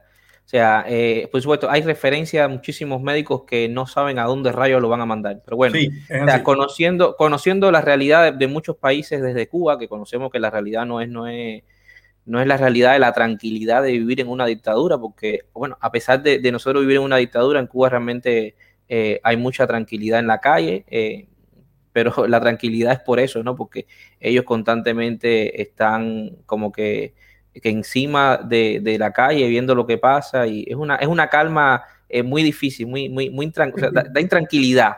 No, no es una calma de esta de la que, la que transmite paz, pero bueno, o sea, de conocer la realidad cubana y, y saber, por ejemplo, el tema este de Guatemala, que, que, sabemos que está muy mal, lo sabíamos. O sea, ¿qué impulsa a un médico a lanzarse a, ese lugar? ¿Qué impulsa a un médico a lanzarse a una zona de conflicto? ¿Qué impulsa a un médico cubano a lanzarse a, a no sé, a un desastre, al Amazonas. ¿Por qué los médicos cubanos van a donde no va nadie? Porque imagínate que la primera vez que nos dieron un salario, la primera vez que nos dieron un salario, a nosotros nos dieron un equivalente a 100 dólares. Entonces imagínate, si yo gano 25, me están dando 100, qué alegría la nuestra. Pero yo recuerdo la cara de un médico que, que nos ayudó mucho posteriormente y y nos vio tan contento y me llama aparte y me dice, pero ¿por qué estás tan contento si lo que te están pagando es una miseria? Eso aquí yo lo gano en, en, un día de trabajo o lo puedo ganar en una cirugía. ¿Cómo ustedes están tan contentos? Eh, bueno, el problema es que a mí me pagan 25 en el mes. A mí me están pagando ahora 100. Yo soy el hombre más feliz de la tierra. Entonces tú dices, me están pagando cuatro meses. Que es así como lo ves. Eh, ya, ya en el, disculpa, en el, en el, tiempo que en el tiempo que salió de misión ya tenía familia, sí, ya había formado la familia. Tenía, ya, sí, ya estaba casado y tenía, tenía mi hija de dos años. Es importante, eh, es disculpe, es importante, o sea, primero el hecho este de que de lo que los, los médicos cubanos salen, eh, o sea, salen porque le pagan mejor, definitivamente pagan mejor mientras me vivan en la isla van a seguir cobrando la miseria y frente a cobrar cuatro o cinco veces más el salario, la gente se lanza a cualquier zona de conflicto. Em, yo quería hablar con el tema este de, la, de cuando salió, que ya, tenía, ya tenía esposa, ya tenía, ya tenía hijos, tenía familia. O sea, hay una, hay una cuestión importante, es que em, ellos como que te secuestran la familia. O sea, durante muchos años, no ahora cuando se hizo masivo y quizás eso se relajó un poco, pero en el tiempo usted comente un poco, en, en su tiempo o sea, quien salía eran los médicos que tenían familia en la isla. O sea, para, para como que atarte a que tuvieras que regresar. Exactamente, exactamente. Eh, te, voy a, te voy a hacer, eh, no quiero caer en la parte anecdótica, pero de necesariamente. Cuando tomo la decisión, vamos a tener aquí un para adelante y para atrás en la historia, va a ser como, eh, cuando tomo la decisión que me quedo a mi esposa, que estaba sola, con mi hija, le quisieron hacer una manifestación. ¿Por qué? Ah. ¿por qué, me, no me la hacen a mí? No me la pueden hacer a mí porque yo no estaba, por supuesto, pero porque se la tienen que hacer a ella? O sea que cuando usted decide quedarse, cuando usted, cuando le informa a la misión que ya definitivamente rompió los lazos con la, con la misión cubana, le hicieron un acto de repudio en el frente de su casa a su hija y a, y a su esposa. Exactamente. Hubo una intentona de eso solo porque habían otras relaciones, no se hizo, pero era lo que estaba indicado hacer. ¿Y quién eh, indicó? Ojo, ojo, que tú no puedes decirle a la misión que te vas a quedar. No, no, ellos se enteran cuando ya hacen el conteo físico. Tú no puedes, es un pisicorre. es un pisicorre, es un pisicorre que tienes que planificarlo muy bien. ¿Conoce, eh, ¿Conoce quién dio la orden esa de, de, hacer el acto de repudio que al final no se hizo? Sí, sí, sí, cómo no, cómo no. yo tengo referencia.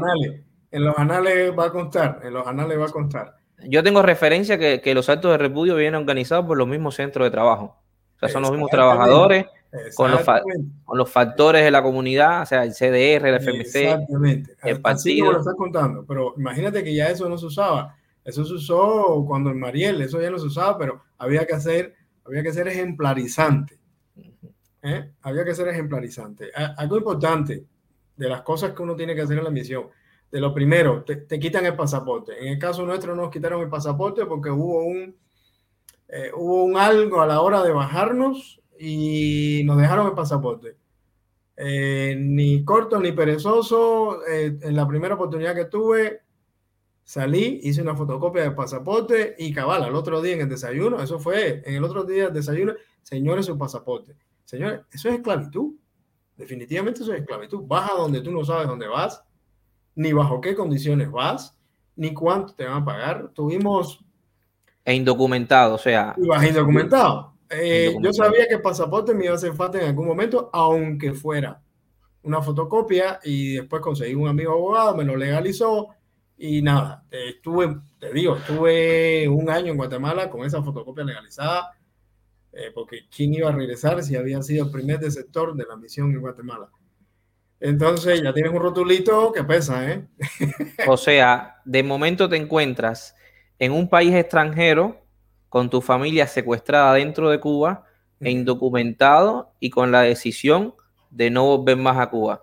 Ahí el servicio diplomático de Cuba en Guatemala te da completamente la espalda, no te deja legalizar documentos.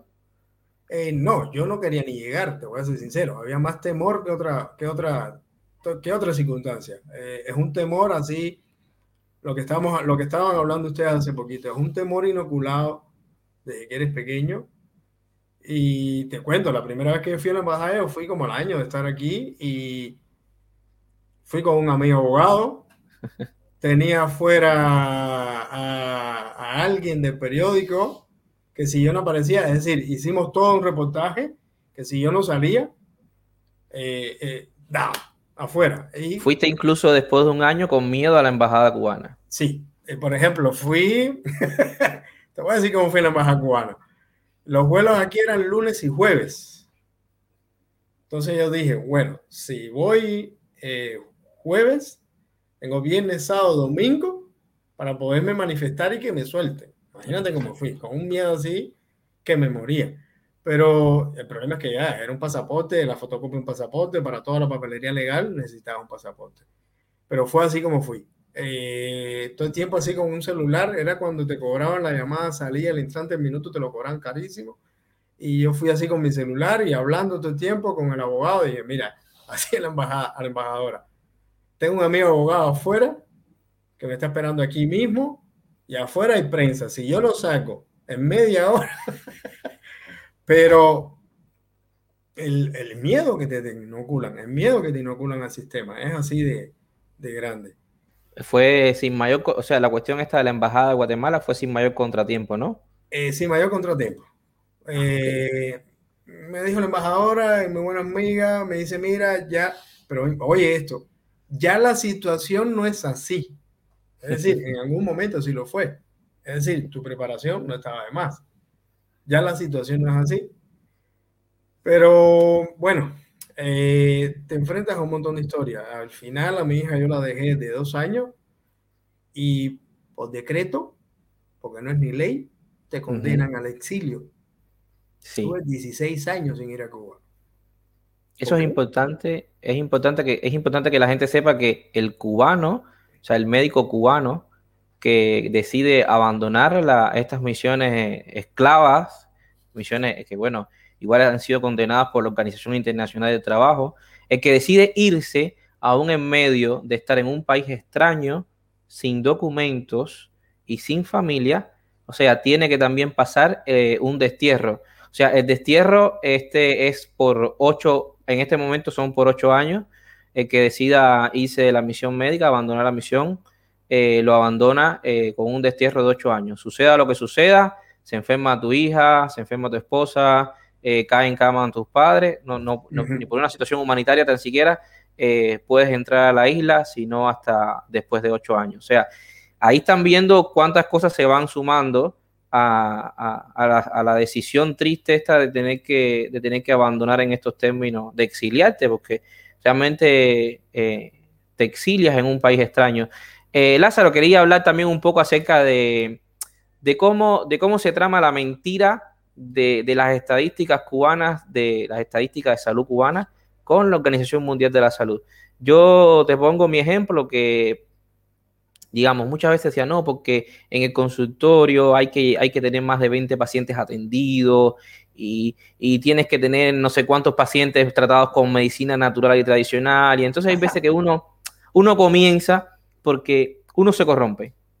Eh, la cuestión, la ética médica se va corrompiendo y se corrompe desde desde ese inicio y hay mentiras, hay mentiras pequeñas y hay mentiras, hay mentiras mayores. Hay mentiras pequeñas como de que todo el que llega le pones MNT, medicina natural y tradicional y listo, fitoterapia, apiterapia, lo que le quieras poner y listo, hasta, hasta otros, eh, otras mentiras eh, mayores. En algún momento de tu práctica médica te tuviste que, y además, eso hay que decirlo, todo esto es bajo la coacción ¿entiendes? Bajo la coacción, bajo que si no cumple, eh, vamos a ir y vas a perder el trabajo. Y realmente eh, un médico perder el trabajo, y más en el tiempo, en el tiempo de Lázaro, donde los médicos solamente sabían hacer medicina.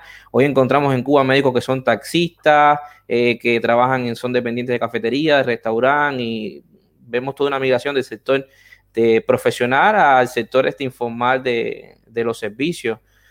Eh, quería hablar acerca de, eso. O sea, ¿qué, estadísticas se manipulan hoy en Cuba? Aparte de todas, vamos, un poco de ejemplo. Sí, lo sabemos. Solo, te voy a poner, solo te voy a poner un ejemplo que, a, mí me, a mí me impactó mucho de lo que uno tenía que hacer. Eh, si bien es necesario que las mujeres hagan un Papa Nicolau, una prueba citológica, acá se le dice Papa Nicolau, y, está muy bien que haya un programa de prevención. Hay que respetar la, individual, la, la libertad individual de cada cual de hacérselo o no. Y, y, yo recuerdo un hecho de una señora que ella no quería hacerse su papá Nicolás, así de sencillo, punto. Yo no quiero. Yo tuve que citar a la Federación de Mujeres Cubanas. Yo tuve que citar al presidente CDR. Yo tuve que ir con mi jefe de grupo básico de trabajo, que era un ginecólogo, casi que hacerle, casi no, se le hizo al final a la señora una prueba citológica en su casa bajo esa ecuación. Y tú dices, señor, él no quiere, así sencillo. En vez de venir y, bueno, señora, y usted, no, no, ya se trató todo y, así como te estoy diciendo, oye lo que te estoy diciendo, es decir, vamos a tu casa y te hacemos un Papa Nicolau en tu casa porque tú no te lo quieres hacer. Pues yo no quiero. Ahí está el programa, pero se viola toda la libertad individual. Eso a mí no me eh, a mí no me es extraño, a mí no me es extraño porque, porque sí sucede eso. Ahí quería, quería hacer la salvedad el hecho de, la cuestión de la violación a la ética médica y la violación a la, a, la información, la información médico-paciente. O sea, uno es, garante de la información que tiene el paciente y de momento vemos que eh, la federación se entera que no te quieres hacer el examen, el partido se entera que no te quieres hacer el examen y uno en el afán de, porque también está siendo coaccionado, porque tienes tu, eh. jefe de grupo básico, tu vicedirector, tu director diciendo, oye, mira, si no cumples, te pongo. Además, que en Cuba no solamente es que te, paran delante del colectivo y dicen, mire, el médico fulano de tal no cumple, o delante de la reunión de jefe, de la reunión de grupo básico te dicen, mira, no cumple, no solamente eso. O sea, ahí, ahí se da una disminución de 30% del salario y durante tres meses seguidos hay disminución de un 30% del salario. O sea, los famosos, los, los famosos esputos bar, los esputos de, oh Dios, no, yo ahí, ahí sí tengo una historia. Ahí sí tengo una historia y fue, fue a mí. Nosotros hacemos ya SumaSoft, que es el Sumas eh, sangre oculta en heces fecales para el diagnóstico temprano de cáncer de colon. Y, resulta que hay que, según la cantidad de pacientes, hay que entregar, hay que entregar cierta cantidad de, estos exámenes por, la cantidad de pacientes de, de, pacientes de riesgo que tienes en, en tu comunidad y la gente sencillamente no se los quiere hacer porque no les interesa. Además de que uno eh, va por las casas, conversa, porque el médico de familia realmente eh, sí conoce su población y sí sabe quién. igual uno convence esto y lo otro. Y yo recuerdo que mi directora en ese momento me dice a mí, eh, mira, echa cualquier cosa. Igual con los esputos, o sea, hazte tú mismo cuatro esputos y, y de momento te ponen frente a una, a, un, a, una cuestión, o sea, puramente ética, una cuestión ética, de decir, mira. Ética, un dilema ético. Y, y, y, y, quien se corrompe comenzando por ahí, por, por, por tú mismo eh, hacerte tu, tu, tu muestra para cuatro esputos de cuatro pacientes ficticios para cumplir en el mes, tener que hacer los esputos, o sea, se comienza por ahí y después se incurre en otras faltas éticas gravísimas. Eh, éticas con, con, implicaciones judiciales, pero que no, que no sucede nada porque todo forma parte del sistema de, de, manipulación de las estadísticas. Yo recuerdo que yo le dije a mi directora, mira, yo no lo hago porque primero tengo ética, porque soy responsable y, y, y en segundo término porque respeto mucho la labor de los técnicos que están detrás de, de, de eso, de, del examen, disponiendo de su pericia y de su tiempo para decir que es negativo algo que yo sé que realmente es negativo. Y, y forma parte también eso de, la, de las manipulaciones de, la, de las estadísticas. Eh, quería hacer también, por ejemplo, eh, alusión de, del documento que, que emitió, el, el, documento se llama El mito, el mito de la, de la, el mito de la medicina cubana por la Fundación Internacional Bases o sea, eh, hay un testimonio muy, muy triste que es el hecho de que en cuanto a las estadísticas, ¿no? Yo, el hecho, el hecho es, el hecho es eh, el nacimiento de, el nacimiento pretérmino eh, de bebés que son ahogados en el momento de nacer para que formen parte de las estadísticas de los no nacidos vivos, para que no afecten la mortalidad infantil. Eso es realmente, realmente triste. Eh, y Cuba manipula deliberadamente para luego mostrar la cifra esta de 4.9 por cada mil nacidos vivos. Y yo hago, llamo a la reflexión, por ejemplo, Cuba muestra al mundo esta cifra de mortalidad infantil eh, por debajo de, de, países como Uruguay y Chile. Sin embargo, Cuba tiene mayor índice de mortalidad materna por encima de, de estos países. O sea, no se corresponde. Es una estadística que tiene que ser directa pero es una estadística que no se corresponde. Y no solamente eso, la esperanza de vida es nacer de los 78 años, pero ¿a qué costo llegamos a los ancianos a, a, a, a esa esperanza de vida? O sea, eh, sin un diente, con una calidad de salud pésima, sí. eh, cuánta droga, cuánto alcohol, cuánto tabaco hay en este momento que realmente por mucha batalla, por muchas campañas públicas que se han hecho, no, no acabamos de erradicar eh, Mira, esos ejemplo, problemas. Una acotación, el... a mí me pasó, me pasó, yo tuve un impacto de las cosas positivas que, que logré cuando vine aquí. Eh, el aborto en Cuba es normal, es un método anticonceptivo más. Tienes un preservativo, tienes las tabletas, tienes un DIU y está el aborto. Y el aborto en sus varios estadios, en las primeras semanas y, y las posteriores, por debajo siempre de la, de la, ¿cómo se llama? Eh, por debajo de, de las 12 semanas. La tasa en Cuba de aborto es de 72%. Si tú unes, eso, eso, eso es un embarazo. Entonces tú tienes que agarrar esa estadística y tirarla con los nacidos vivos. Entonces, ¿cuántos nacidos vivos tiene por embarazo? Uh -huh. Solo con eso, solo con ese dato. Por ejemplo, España tiene 24 abortos por cada 100. Aquí son 72. Eso es. Uruguay tiene 26 por cada 100.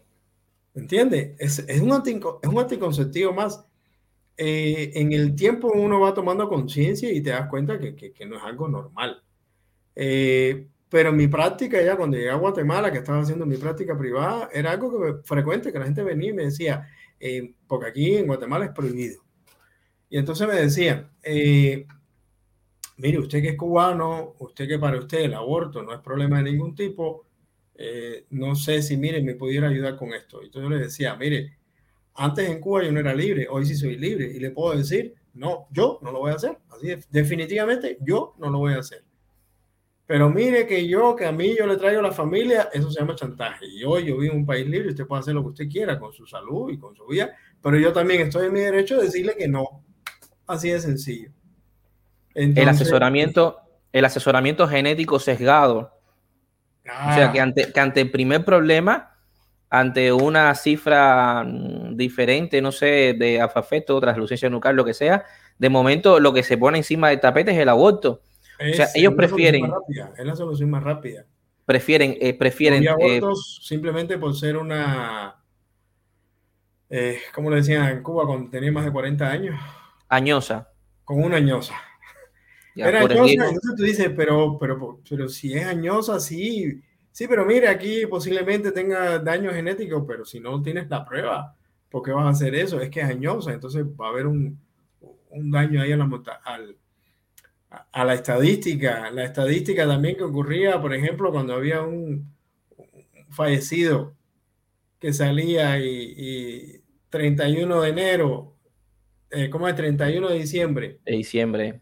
31 de diciembre, sí, pero ya, ya la estadística se cerró ese niño tiene que nacer mañana porque es para el otro año.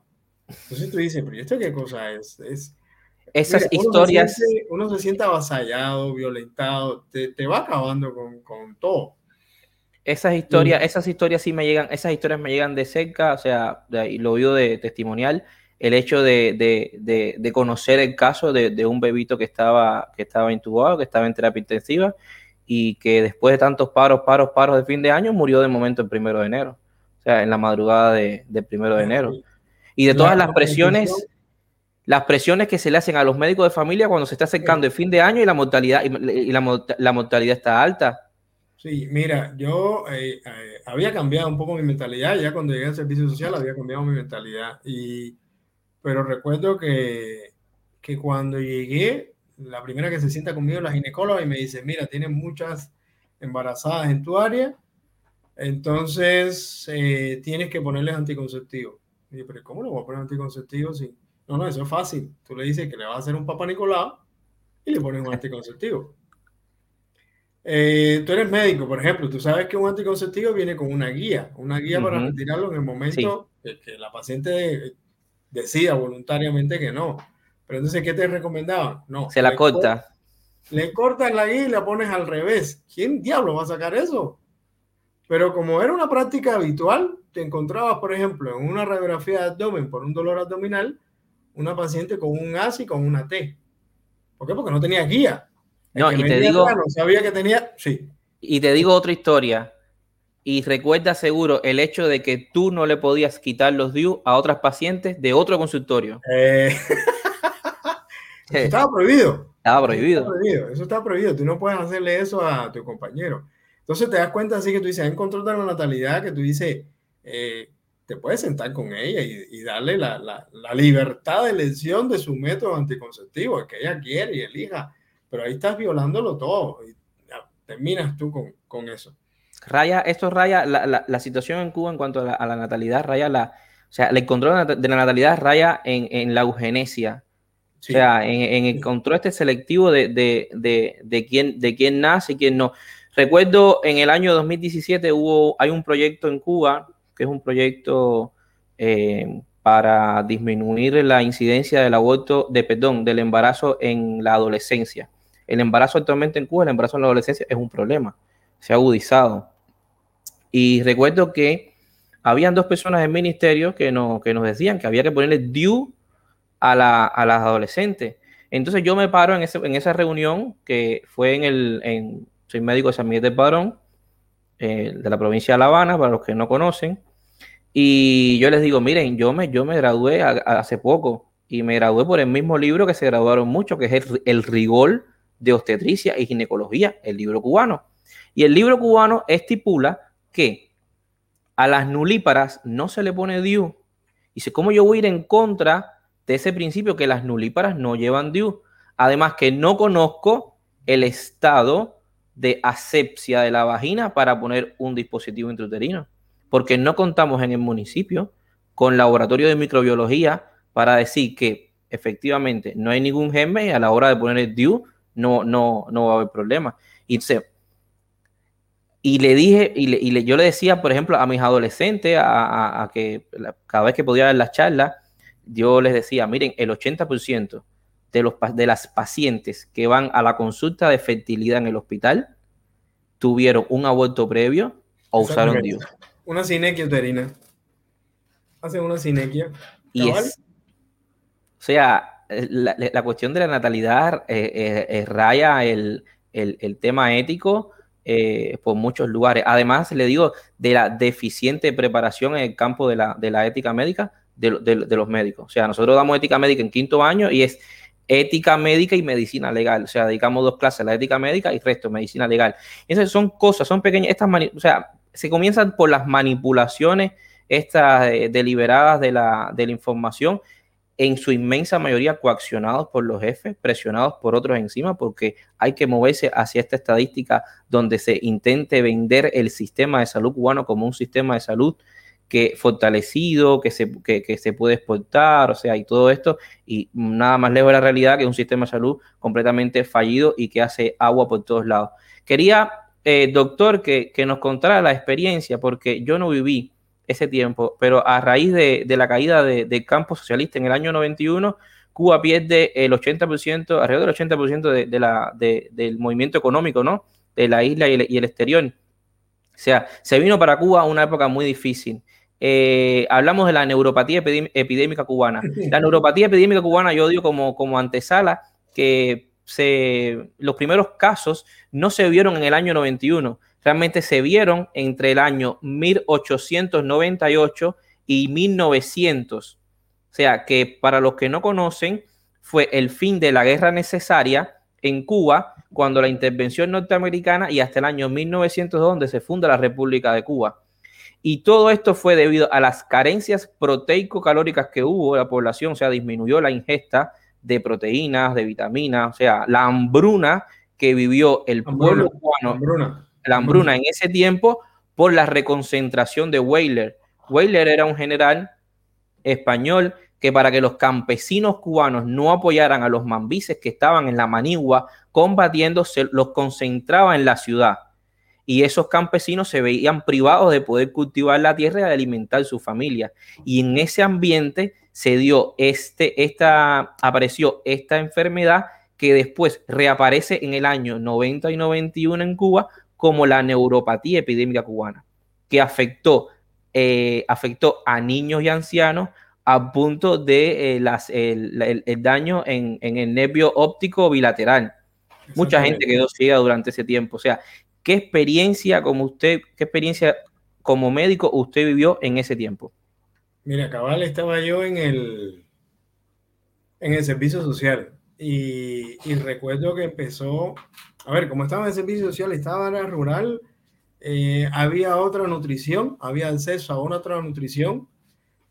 Eh, y no se vio tanto. Yo no la vi tanto, pero sí, a ver, la situación estaba caótica. Realmente caótica. la gente se queja ahorita que el dólar está a 50, el dólar estaba a 150, pero además está prohibido. Estaba en, 50, en 150, pero estaba prohibido.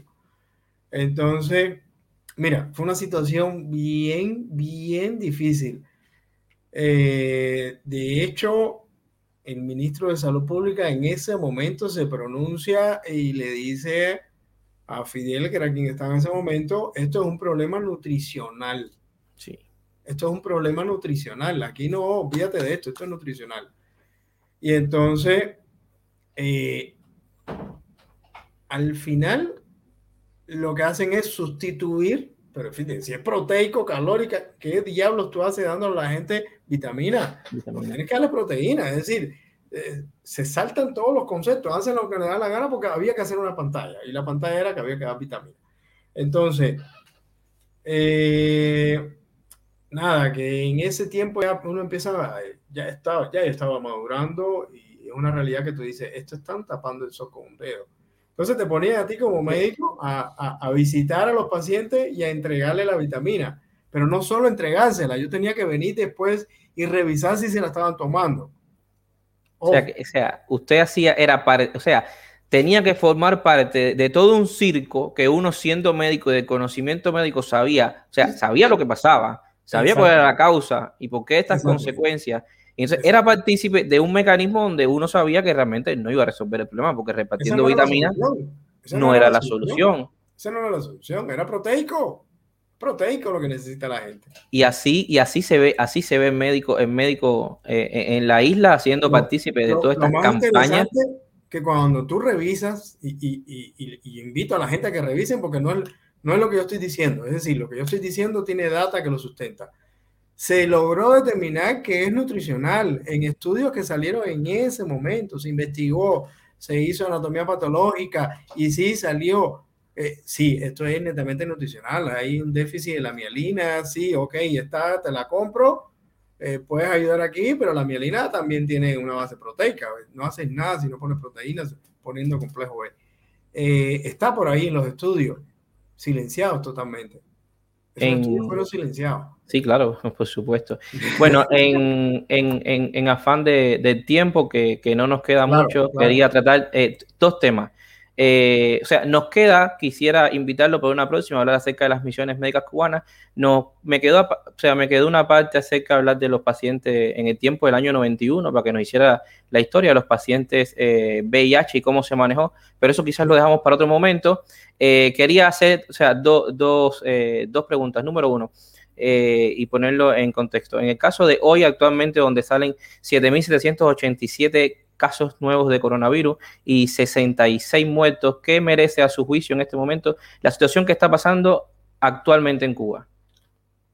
es mito, o sea, es realidad, es realidad los estudios, lo que se está viendo, la situación, la información que está saliendo de matanza, los fallecidos, las personas que no pueden eh, eh, tener en este momento acceso a los hospitales, la falta de medicamentos que en este momento ronda, o sea, la totalidad del cuadro básico de medicamentos, a su juicio, ¿Qué, opinión merece esto? Hay varios puntos. Al final esto es una estadística tal cual la que estuvimos platicando previamente. De que se manipula, evidentemente se manipula. Eh, el mundo cerró. El mundo cerró. Porque dijeron, yo la única forma de controlar esto es cuarentena para todo el mundo. Y el mundo entero cierra. Sin embargo, Cuba seguía diciendo, y por ahí están los videos de la ministra de Turismo.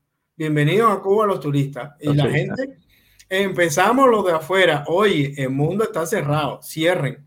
Esos gusanos están diciendo, no saben, porque así lo hacemos aquí. Empezaron a hablar después de casos importados. Tú no puedes hablar en casos importados en una pandemia. Señor, tú no puedes hablar de casos importados en una pandemia. El mundo está en pandemia. Entonces, tratando de ser un poquito breve, porque quisiera tocar un par de cositas más, pero tratando de ser breve, las estadísticas están manipuladas. Eh, cuando tú revisas eh, en el mundo, mira, los países del primer mundo, estamos hablando de primer mundo con un sistema de salud eh, como debe ser. Estamos hablando de Inglaterra, estamos hablando de España, estamos hablando de Canadá, estamos hablando de los Estados Unidos con sus cosas, pero es un buen sistema de salud. Estuvieron de rodillas, de rodillas durante la pandemia y lo único que se mostró en ese momento, la única herramienta era, bueno, señores, vamos a cerrar, vamos a cerrar y mascarilla. Ellos no vamos para adentro, para adentro, para adentro, para adentro. Eso es uno. Cuando tú empiezas a ver la, estadística de mortalidad de casos, eh, se ha comportado igual en todo el mundo. Más o menos un 5% de los casos positivos, un 5% de mortalidad. En Cuba tiene un 0.6% de mortalidad. ¿Cómo es posible? Si te está diciendo que la primera causa para que el virus se disemine es la aglomeración, y cuando vas a ver la cola del pollo, la cola del aceite, ¿qué cosa es? Es un foco. Entonces, hay una incongruencia total, hay una incongruencia total entre los casos. Eh, nosotros siempre alertábamos a mi familia y dijimos, mire, esos casos están manipulados, no es lógico, no es lógico lo que está pasando, ¿no? Hay una incongruencia de la data, no es posible que haya tan pocos casos cuando hay socialmente hay un, un caldo de cultivo para que eso se dé, que son las colas de pollo es un caldo contigo porque está, la gente no está guardando distancia. las únicas imágenes, las únicas imágenes en ese tiempo que salían de Cuba eran las colas. O sea, las filas desde las 5 de la mañana para, comprar comida. Las colas. El, lo otro, el, se dejó acceso libre al turismo sin hacer una prueba, sin hacer una validación. Se estaba diciendo, empieza a investigar a la gente que llegue. Va.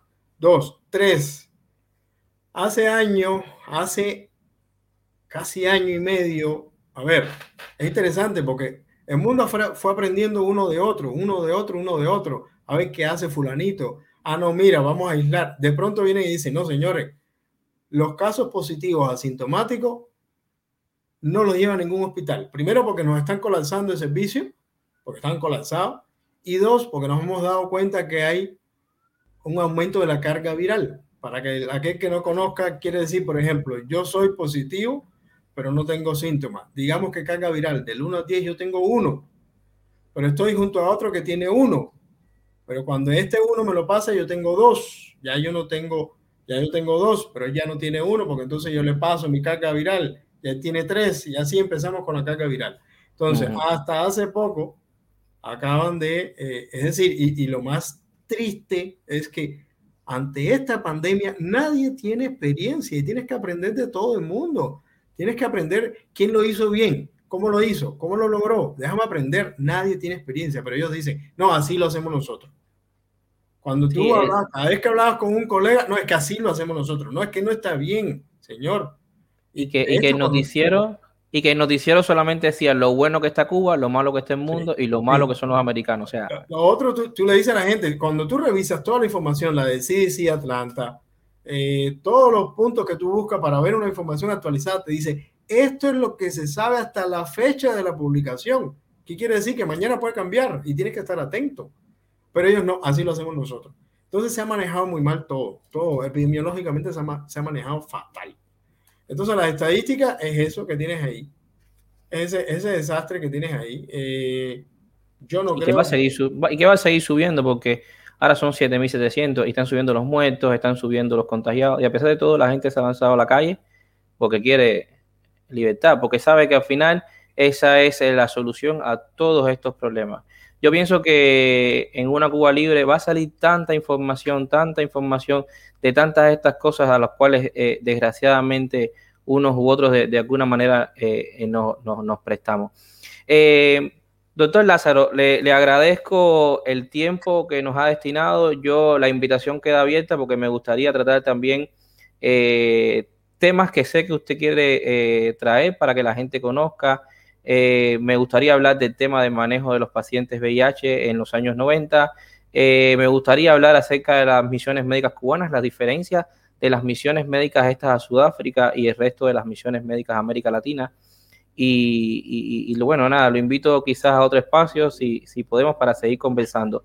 Eh, en una, en una, en, un, en una, o sea, resúmame, yo quisiera, eh,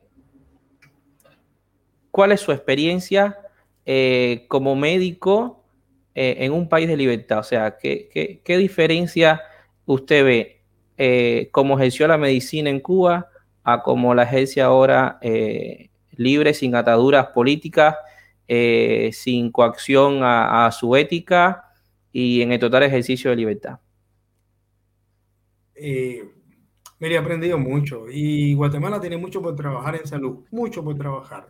Y estoy de acuerdo con todo pero estamos en un país libre donde usted puede decir lo que está mal y lo que está bien. Por ejemplo, ahorita verdaderamente Guatemala también está pasando por un caos con las vacunas. Está pasando por un caos con las vacunas. Pero, ¿por qué? Porque el Estado lo, quiere controlar todo. Entonces te das cuenta que el Estado no puede controlar y manipularlo todo. El Estado está para dar el fundamento y el sustento legal. Lo demás deja que el mercado trabaje y logre resultados. Entonces, eso es lo que me ha gustado de aquí. Eh, lo que me ha gustado también es el ejercicio de la profesión eh, yo soy especialista en medicina familiar, mis antecedentes eran medicina interna y yo decidí voluntariamente que yo me iba a quedar definitivamente en el campo de la medicina interna, que yo no quería ver ginecostetricia y que yo no quería ver pediatría. Así de sencillo. Esa fue mi decisión. Yo estaba avalado por mi título y sí, así de sencillo. Eh, es lo que yo quería hacer. La formación del otro lado es infinita, es infinita. Te encuentras te encuentras personas con, con especialidades inmensas, eh, con una profundidad, es impresionante. O sea, eh, usted no ha tenido trabas políticas para ejercer la medicina en Guatemala. En absoluto, en absoluto, en absoluto, No se ha visto coaccionado a la hora de realizar la práctica médica tampoco. Para nada. Por ejemplo, eh, ah, algo, por ejemplo, ahorita yo estoy trabajando en la industria farmacéutica. Es un campo que Cuba es totalmente desconocido. Tú dices, ¿Qué yo quisiera para Cuba? Porque al final creo que esto es parte del mensaje que uno quisiera, que, que uno quiere dar. Eh, si yo tuviera eh, la, la, la, capacidad, a mí me encantaría. Cuba tiene una industria farmacéutica que desgraciadamente está chalata, pero vemos a lo mismo, es una ineptitud, es ineficiencia. Eh, tenemos modelos como El Salvador, con el cual pudiera yo estar de acuerdo o no, donde tienen precios top en los medicamentos. Y entonces, definitivamente las transnacionales se tuvieron que ir porque el precio no, no, no era posible. Pero, por ejemplo, en Guatemala hay un libre mercado y tú puedes vender un genérico y pues tienes 30 genéricos y tienes el original. Y yo trabajo en la industria farmacéutica y vienen hospitales y te dicen, no, yo quiero el original. Por H, por B, por Z, por elección del médico, porque sí funciona mejor, porque todo lo que quieras ponerme. Pero hay libre mercado. Eso es lo que yo quisiera para Cuba. Puedes, puede irte de la manufactura, distribución, comercialización, la investigación. La investigación clínica en Cuba sería maravillosa, porque tienes un médico de familia que lo tiene todo centralizado. Entonces son las cosas muy bonitas de Cuba que sí se podría hacer, sí se podría hacer mucho, mucho, mucho, mucho, mucho. Y que el consumo genera, y que el consumo genera producción. O sea, se incentiva el consumo que genera producción. Mira, y detrás de eso, detrás de eso está gente trabajando, el trabajo de otras personas, de familia. Cuba hoy tiene negocio, comercio con los dos principales eh, exportadores de materia prima para medicamentos, China y la India. Entonces, entonces, ahí te la dejo. La dejo para la próxima. Ese es, ese tema para la próxima. Bueno, definitivamente, eh, gracias Lázaro, y me parece que es eso. Eso es lo que queremos para Cuba. Queremos que en una Cuba libre, eh, no solamente los médicos, todos los profesionales, la gente que se dedica, la gente de bien, que se dedica a, trabajar y echar para adelante, lo haga en libertad, eh, sin coacción, eh, libremente y que, y, que, y que sean felices y prósperos. Gracias. Gracias a, ustedes. por, gracias, Julio, por participar y bueno, nada, la invitación. La invitación está, está, está abierta. Antes de terminar, quisiera eh, decirle a, los amigos que nos están viendo que se suscriban, que, que den like, que bueno, estamos acá eh, todos los viernes y bueno, este es el espacio nuestro de debate donde invitamos a, a cualquiera. Queremos invitar a, cualquiera, a los que disienten, los que no, pero este es el espacio democrático para, para, para, poder exponer qué, queremos, qué queremos de, de qué queremos para, para, Cuba libre, ¿no? Gracias, gracias Lázaro y bueno, nada, te dejo ahí a Aitana. Bueno, muchísimas gracias eh, de verdad por el espacio. Este es el programa piloto de Esto Quiero para Cuba, lo cual me emociona muchísimo. Porque no solo hablar de nuestras experiencias y tal vez educar a través de ellas, sino también contar el país que queremos construir y lo que hemos aprendido desde la diáspora y lo que queremos aportar a esa Cuba que viene, que viene y que cada día se acerca más. Entonces, es un honor estar aquí construyendo la Cuba del futuro desde ahorita, desde la base y con cada uno de nosotros. Como diría Martí, con todos y para el bien de todos. Así que allá vamos. Perfecto. Eh, es un placer de ver poder compartir con, este equipo de panel que tenemos. Eh, gracias Lázaro por tu participación. Definitivamente vamos a tener que invitarte a más programas. Creo que hay mucho de donde cortar. Tenemos, eh, que, queremos hacer en algún momento, y eso es para que todo el mundo que, que ve esto lo pueda saber, queremos tener contactos con médicos en distintos lugares del mundo, con artistas en distintos lugares del mundo, personas de cualquier tipo de la rama que haya salido eh, en misión o que haya emigrado o que esté en la diáspora por cualquier motivo político, económico, social, cualquier tipo de, situación que quiera compartir con nosotros y que quiera entrar al programa, están todos invitados. Esto es un espacio que pretende, entre otras cosas, unir a la diáspora también. O sea, queremos tener esta, esta representación del cubano en el mundo y queremos que en Cuba sepan cómo se puede vivir en libertad en el momento que estemos con esa libertad, qué podemos hacer con ella porque ese es el miedo. La pregunta que me hicieron el otro día que me dejó aterrado es, ¿qué sucede si el día de hoy decide el régimen entregarnos el poder? Simplemente necesitamos educarnos para ese día. Esto es parte de este espacio. Aitana, creo que tenías algo de comentar también, tenías un anuncio que hacer para el domingo. Ah, ok, el domingo pues eh, los cubanos libres de Guatemala, en Guatemala vamos a estar saliendo a nuestra segunda manifestación. Para muchos esta es nuestra segunda manifestación en la vida. Así que eh, vamos a estar encontrándonos frente al monumento de José Martí a las 10 de la mañana. Luego vamos a movernos a una cuadra frente a la Embajada de Cuba nuevamente para que se escuche la voz de nuestro pueblo aquí en Guatemala. Es, es el parte del reflejo, es parte de lo que decíamos que nos toca hacer ahorita como diáspora y como cubanos libres, es alzar la voz por los de adentro, los que están presos, los que están desaparecidos, los que están siendo víctimas de estos eh, juicios sumarísimos y tal, que, que, que no se merecen esas condenas porque simplemente estaban pidiendo libertad. Así que nos queda a nosotros, que no nos van a meter presos, pedir libertad por ellos y alzar la voz y seguir somos todos Martí ahora mismo, señores. Los que somos la diáspora somos Martí. Nos toca hacer todo por nuestra Cuba. Entonces ahí vamos a estar este domingo eh, desde Guatemala, no sé, desde Argentina, dónde estarán y dónde se encontrarán, pero eh, estarán todos invitados también respectivamente. Este es nuestro momento de hacer valer la voz de los nuestros.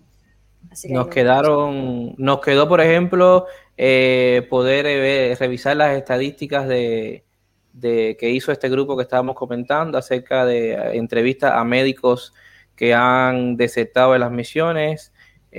Pensamos que la entrevista iba a ser más corta, sin embargo se hizo más larga, porque es que cuando uno habla de en libertad, realmente se siente a gusto, ¿sí? me parece que yo, pienso que sí, que, que esto amerita eh, un, segundo, un segundo programa para seguir hablando de esto, para hablar de las estadísticas, eh, para que vean que, no somos no solamente nosotros los que pasamos por esto, sino que hay, hay cubanos, hay médicos, que es la profesión que me toca de cerca, que realmente han pasado por esto mismo, el hecho de, tener que dejar su, su, familia, vivir el destierro, que lo dejen indocumentado en, tierra extranjera eh, y todas estas cosas. Gracias también por, por vernos, por los comentarios. Eh, vamos a intentar eh, contestar eh, algunos comentarios y, bueno, nada, que, nos den ideas de, qué quieren escuchar, a quién quieren que, entrevistemos, o sea, a cualquiera, a la gente, no solamente médicos, maestros, deportistas, que sabemos que, así son la, esos son los, la, lo que la dictadura intenta exportar con eh, médicos, maestros y, deportistas. No solamente eso, sino eh, pequeños empresarios de gente que nos vengan a contar su, historia de Cuba y, luego una vez que están fuera, eh, en, más de oportunidades que se abren, en más de oportunidades que se abren de que la historia no solamente es como la cuentan ellos, de hecho no son como no es como la cuentan ellos, la historia es completamente diferente. Vivimos, nacimos en un país donde la donde se secuestró el, eh, eh, la verdadera información, pero realmente Cuba, Cuba era el primer país, el país con mejor índice en Iberoamérica por médico y enfermero habitante en 1958. O sea, no pueden decir que la cuestión de, la, de la, salud es una, un logro de la revolución, como tampoco pueden decir el tema de la, de la educación con un 26% de analfabetismo, cuando en España había un 50%, cuando existían nueve maestros públicos por cada maestro privado. O sea, Podemos incluso eh, eh, hacer un programa con todo este pasado de grandeza de nuestra, de nuestra isla, nuestra gran república, una Cuba que era la economía número 29 en 1958, en, una, en medio de, todo un mundo que estaba, estaba pujando, saliendo de una Segunda Guerra Mundial. De todas estas historias podemos hacer la gracia por todos los que nos han seguido. nuevamente agradezco al doctor Lázaro Poy por su testimonio. Eh, por estar acá, por, por contarnos la verdad, por, seguir visibilizando, eh, por ser de otra generación, pero que también está puesta como, como mi generación, que hoy está fuera de Cuba, está dando batalla y dentro de Cuba también está dando batalla. Eh, sí, patria y vida, libertad.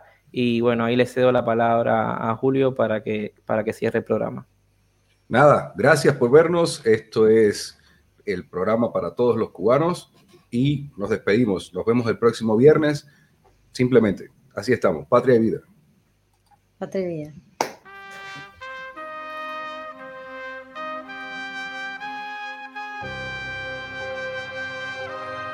Si la historia yo pudiera cambiar Hay tristes imágenes que quisiera borrar. Hay un principio y hay un final, porque el silencio es el enemigo de la libertad. Como los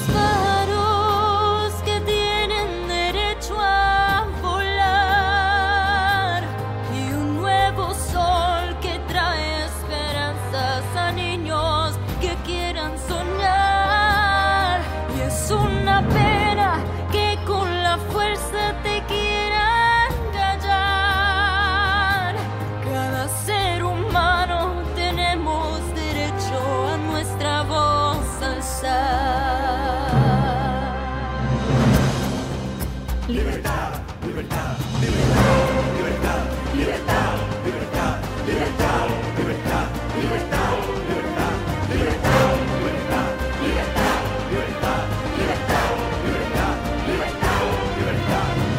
Esto es un homenaje al movimiento San Isidro. Jóvenes poderosos que con su voz van a mandar un mensaje al mundo de libertad. Una nueva historia van a crear. Una historia sin dictadura. Cada ser humano se merece la libertad. Cuba, estamos contigo. Los de aquí y los de allá. La libertad de expresión es la luz, la verdad, el derecho de la humanidad. Un mundo ideal en donde los humanos puedan soñar sin temer a nada. Ya se acabó tanta injusticia y falsedad en esta sociedad. Le pido a Dios que me dé fuerza. Te juro que nadie me va a callar. Es mi verdad, es mi verdad. En Cuba cuando se tiraron las manos pudieron llegar.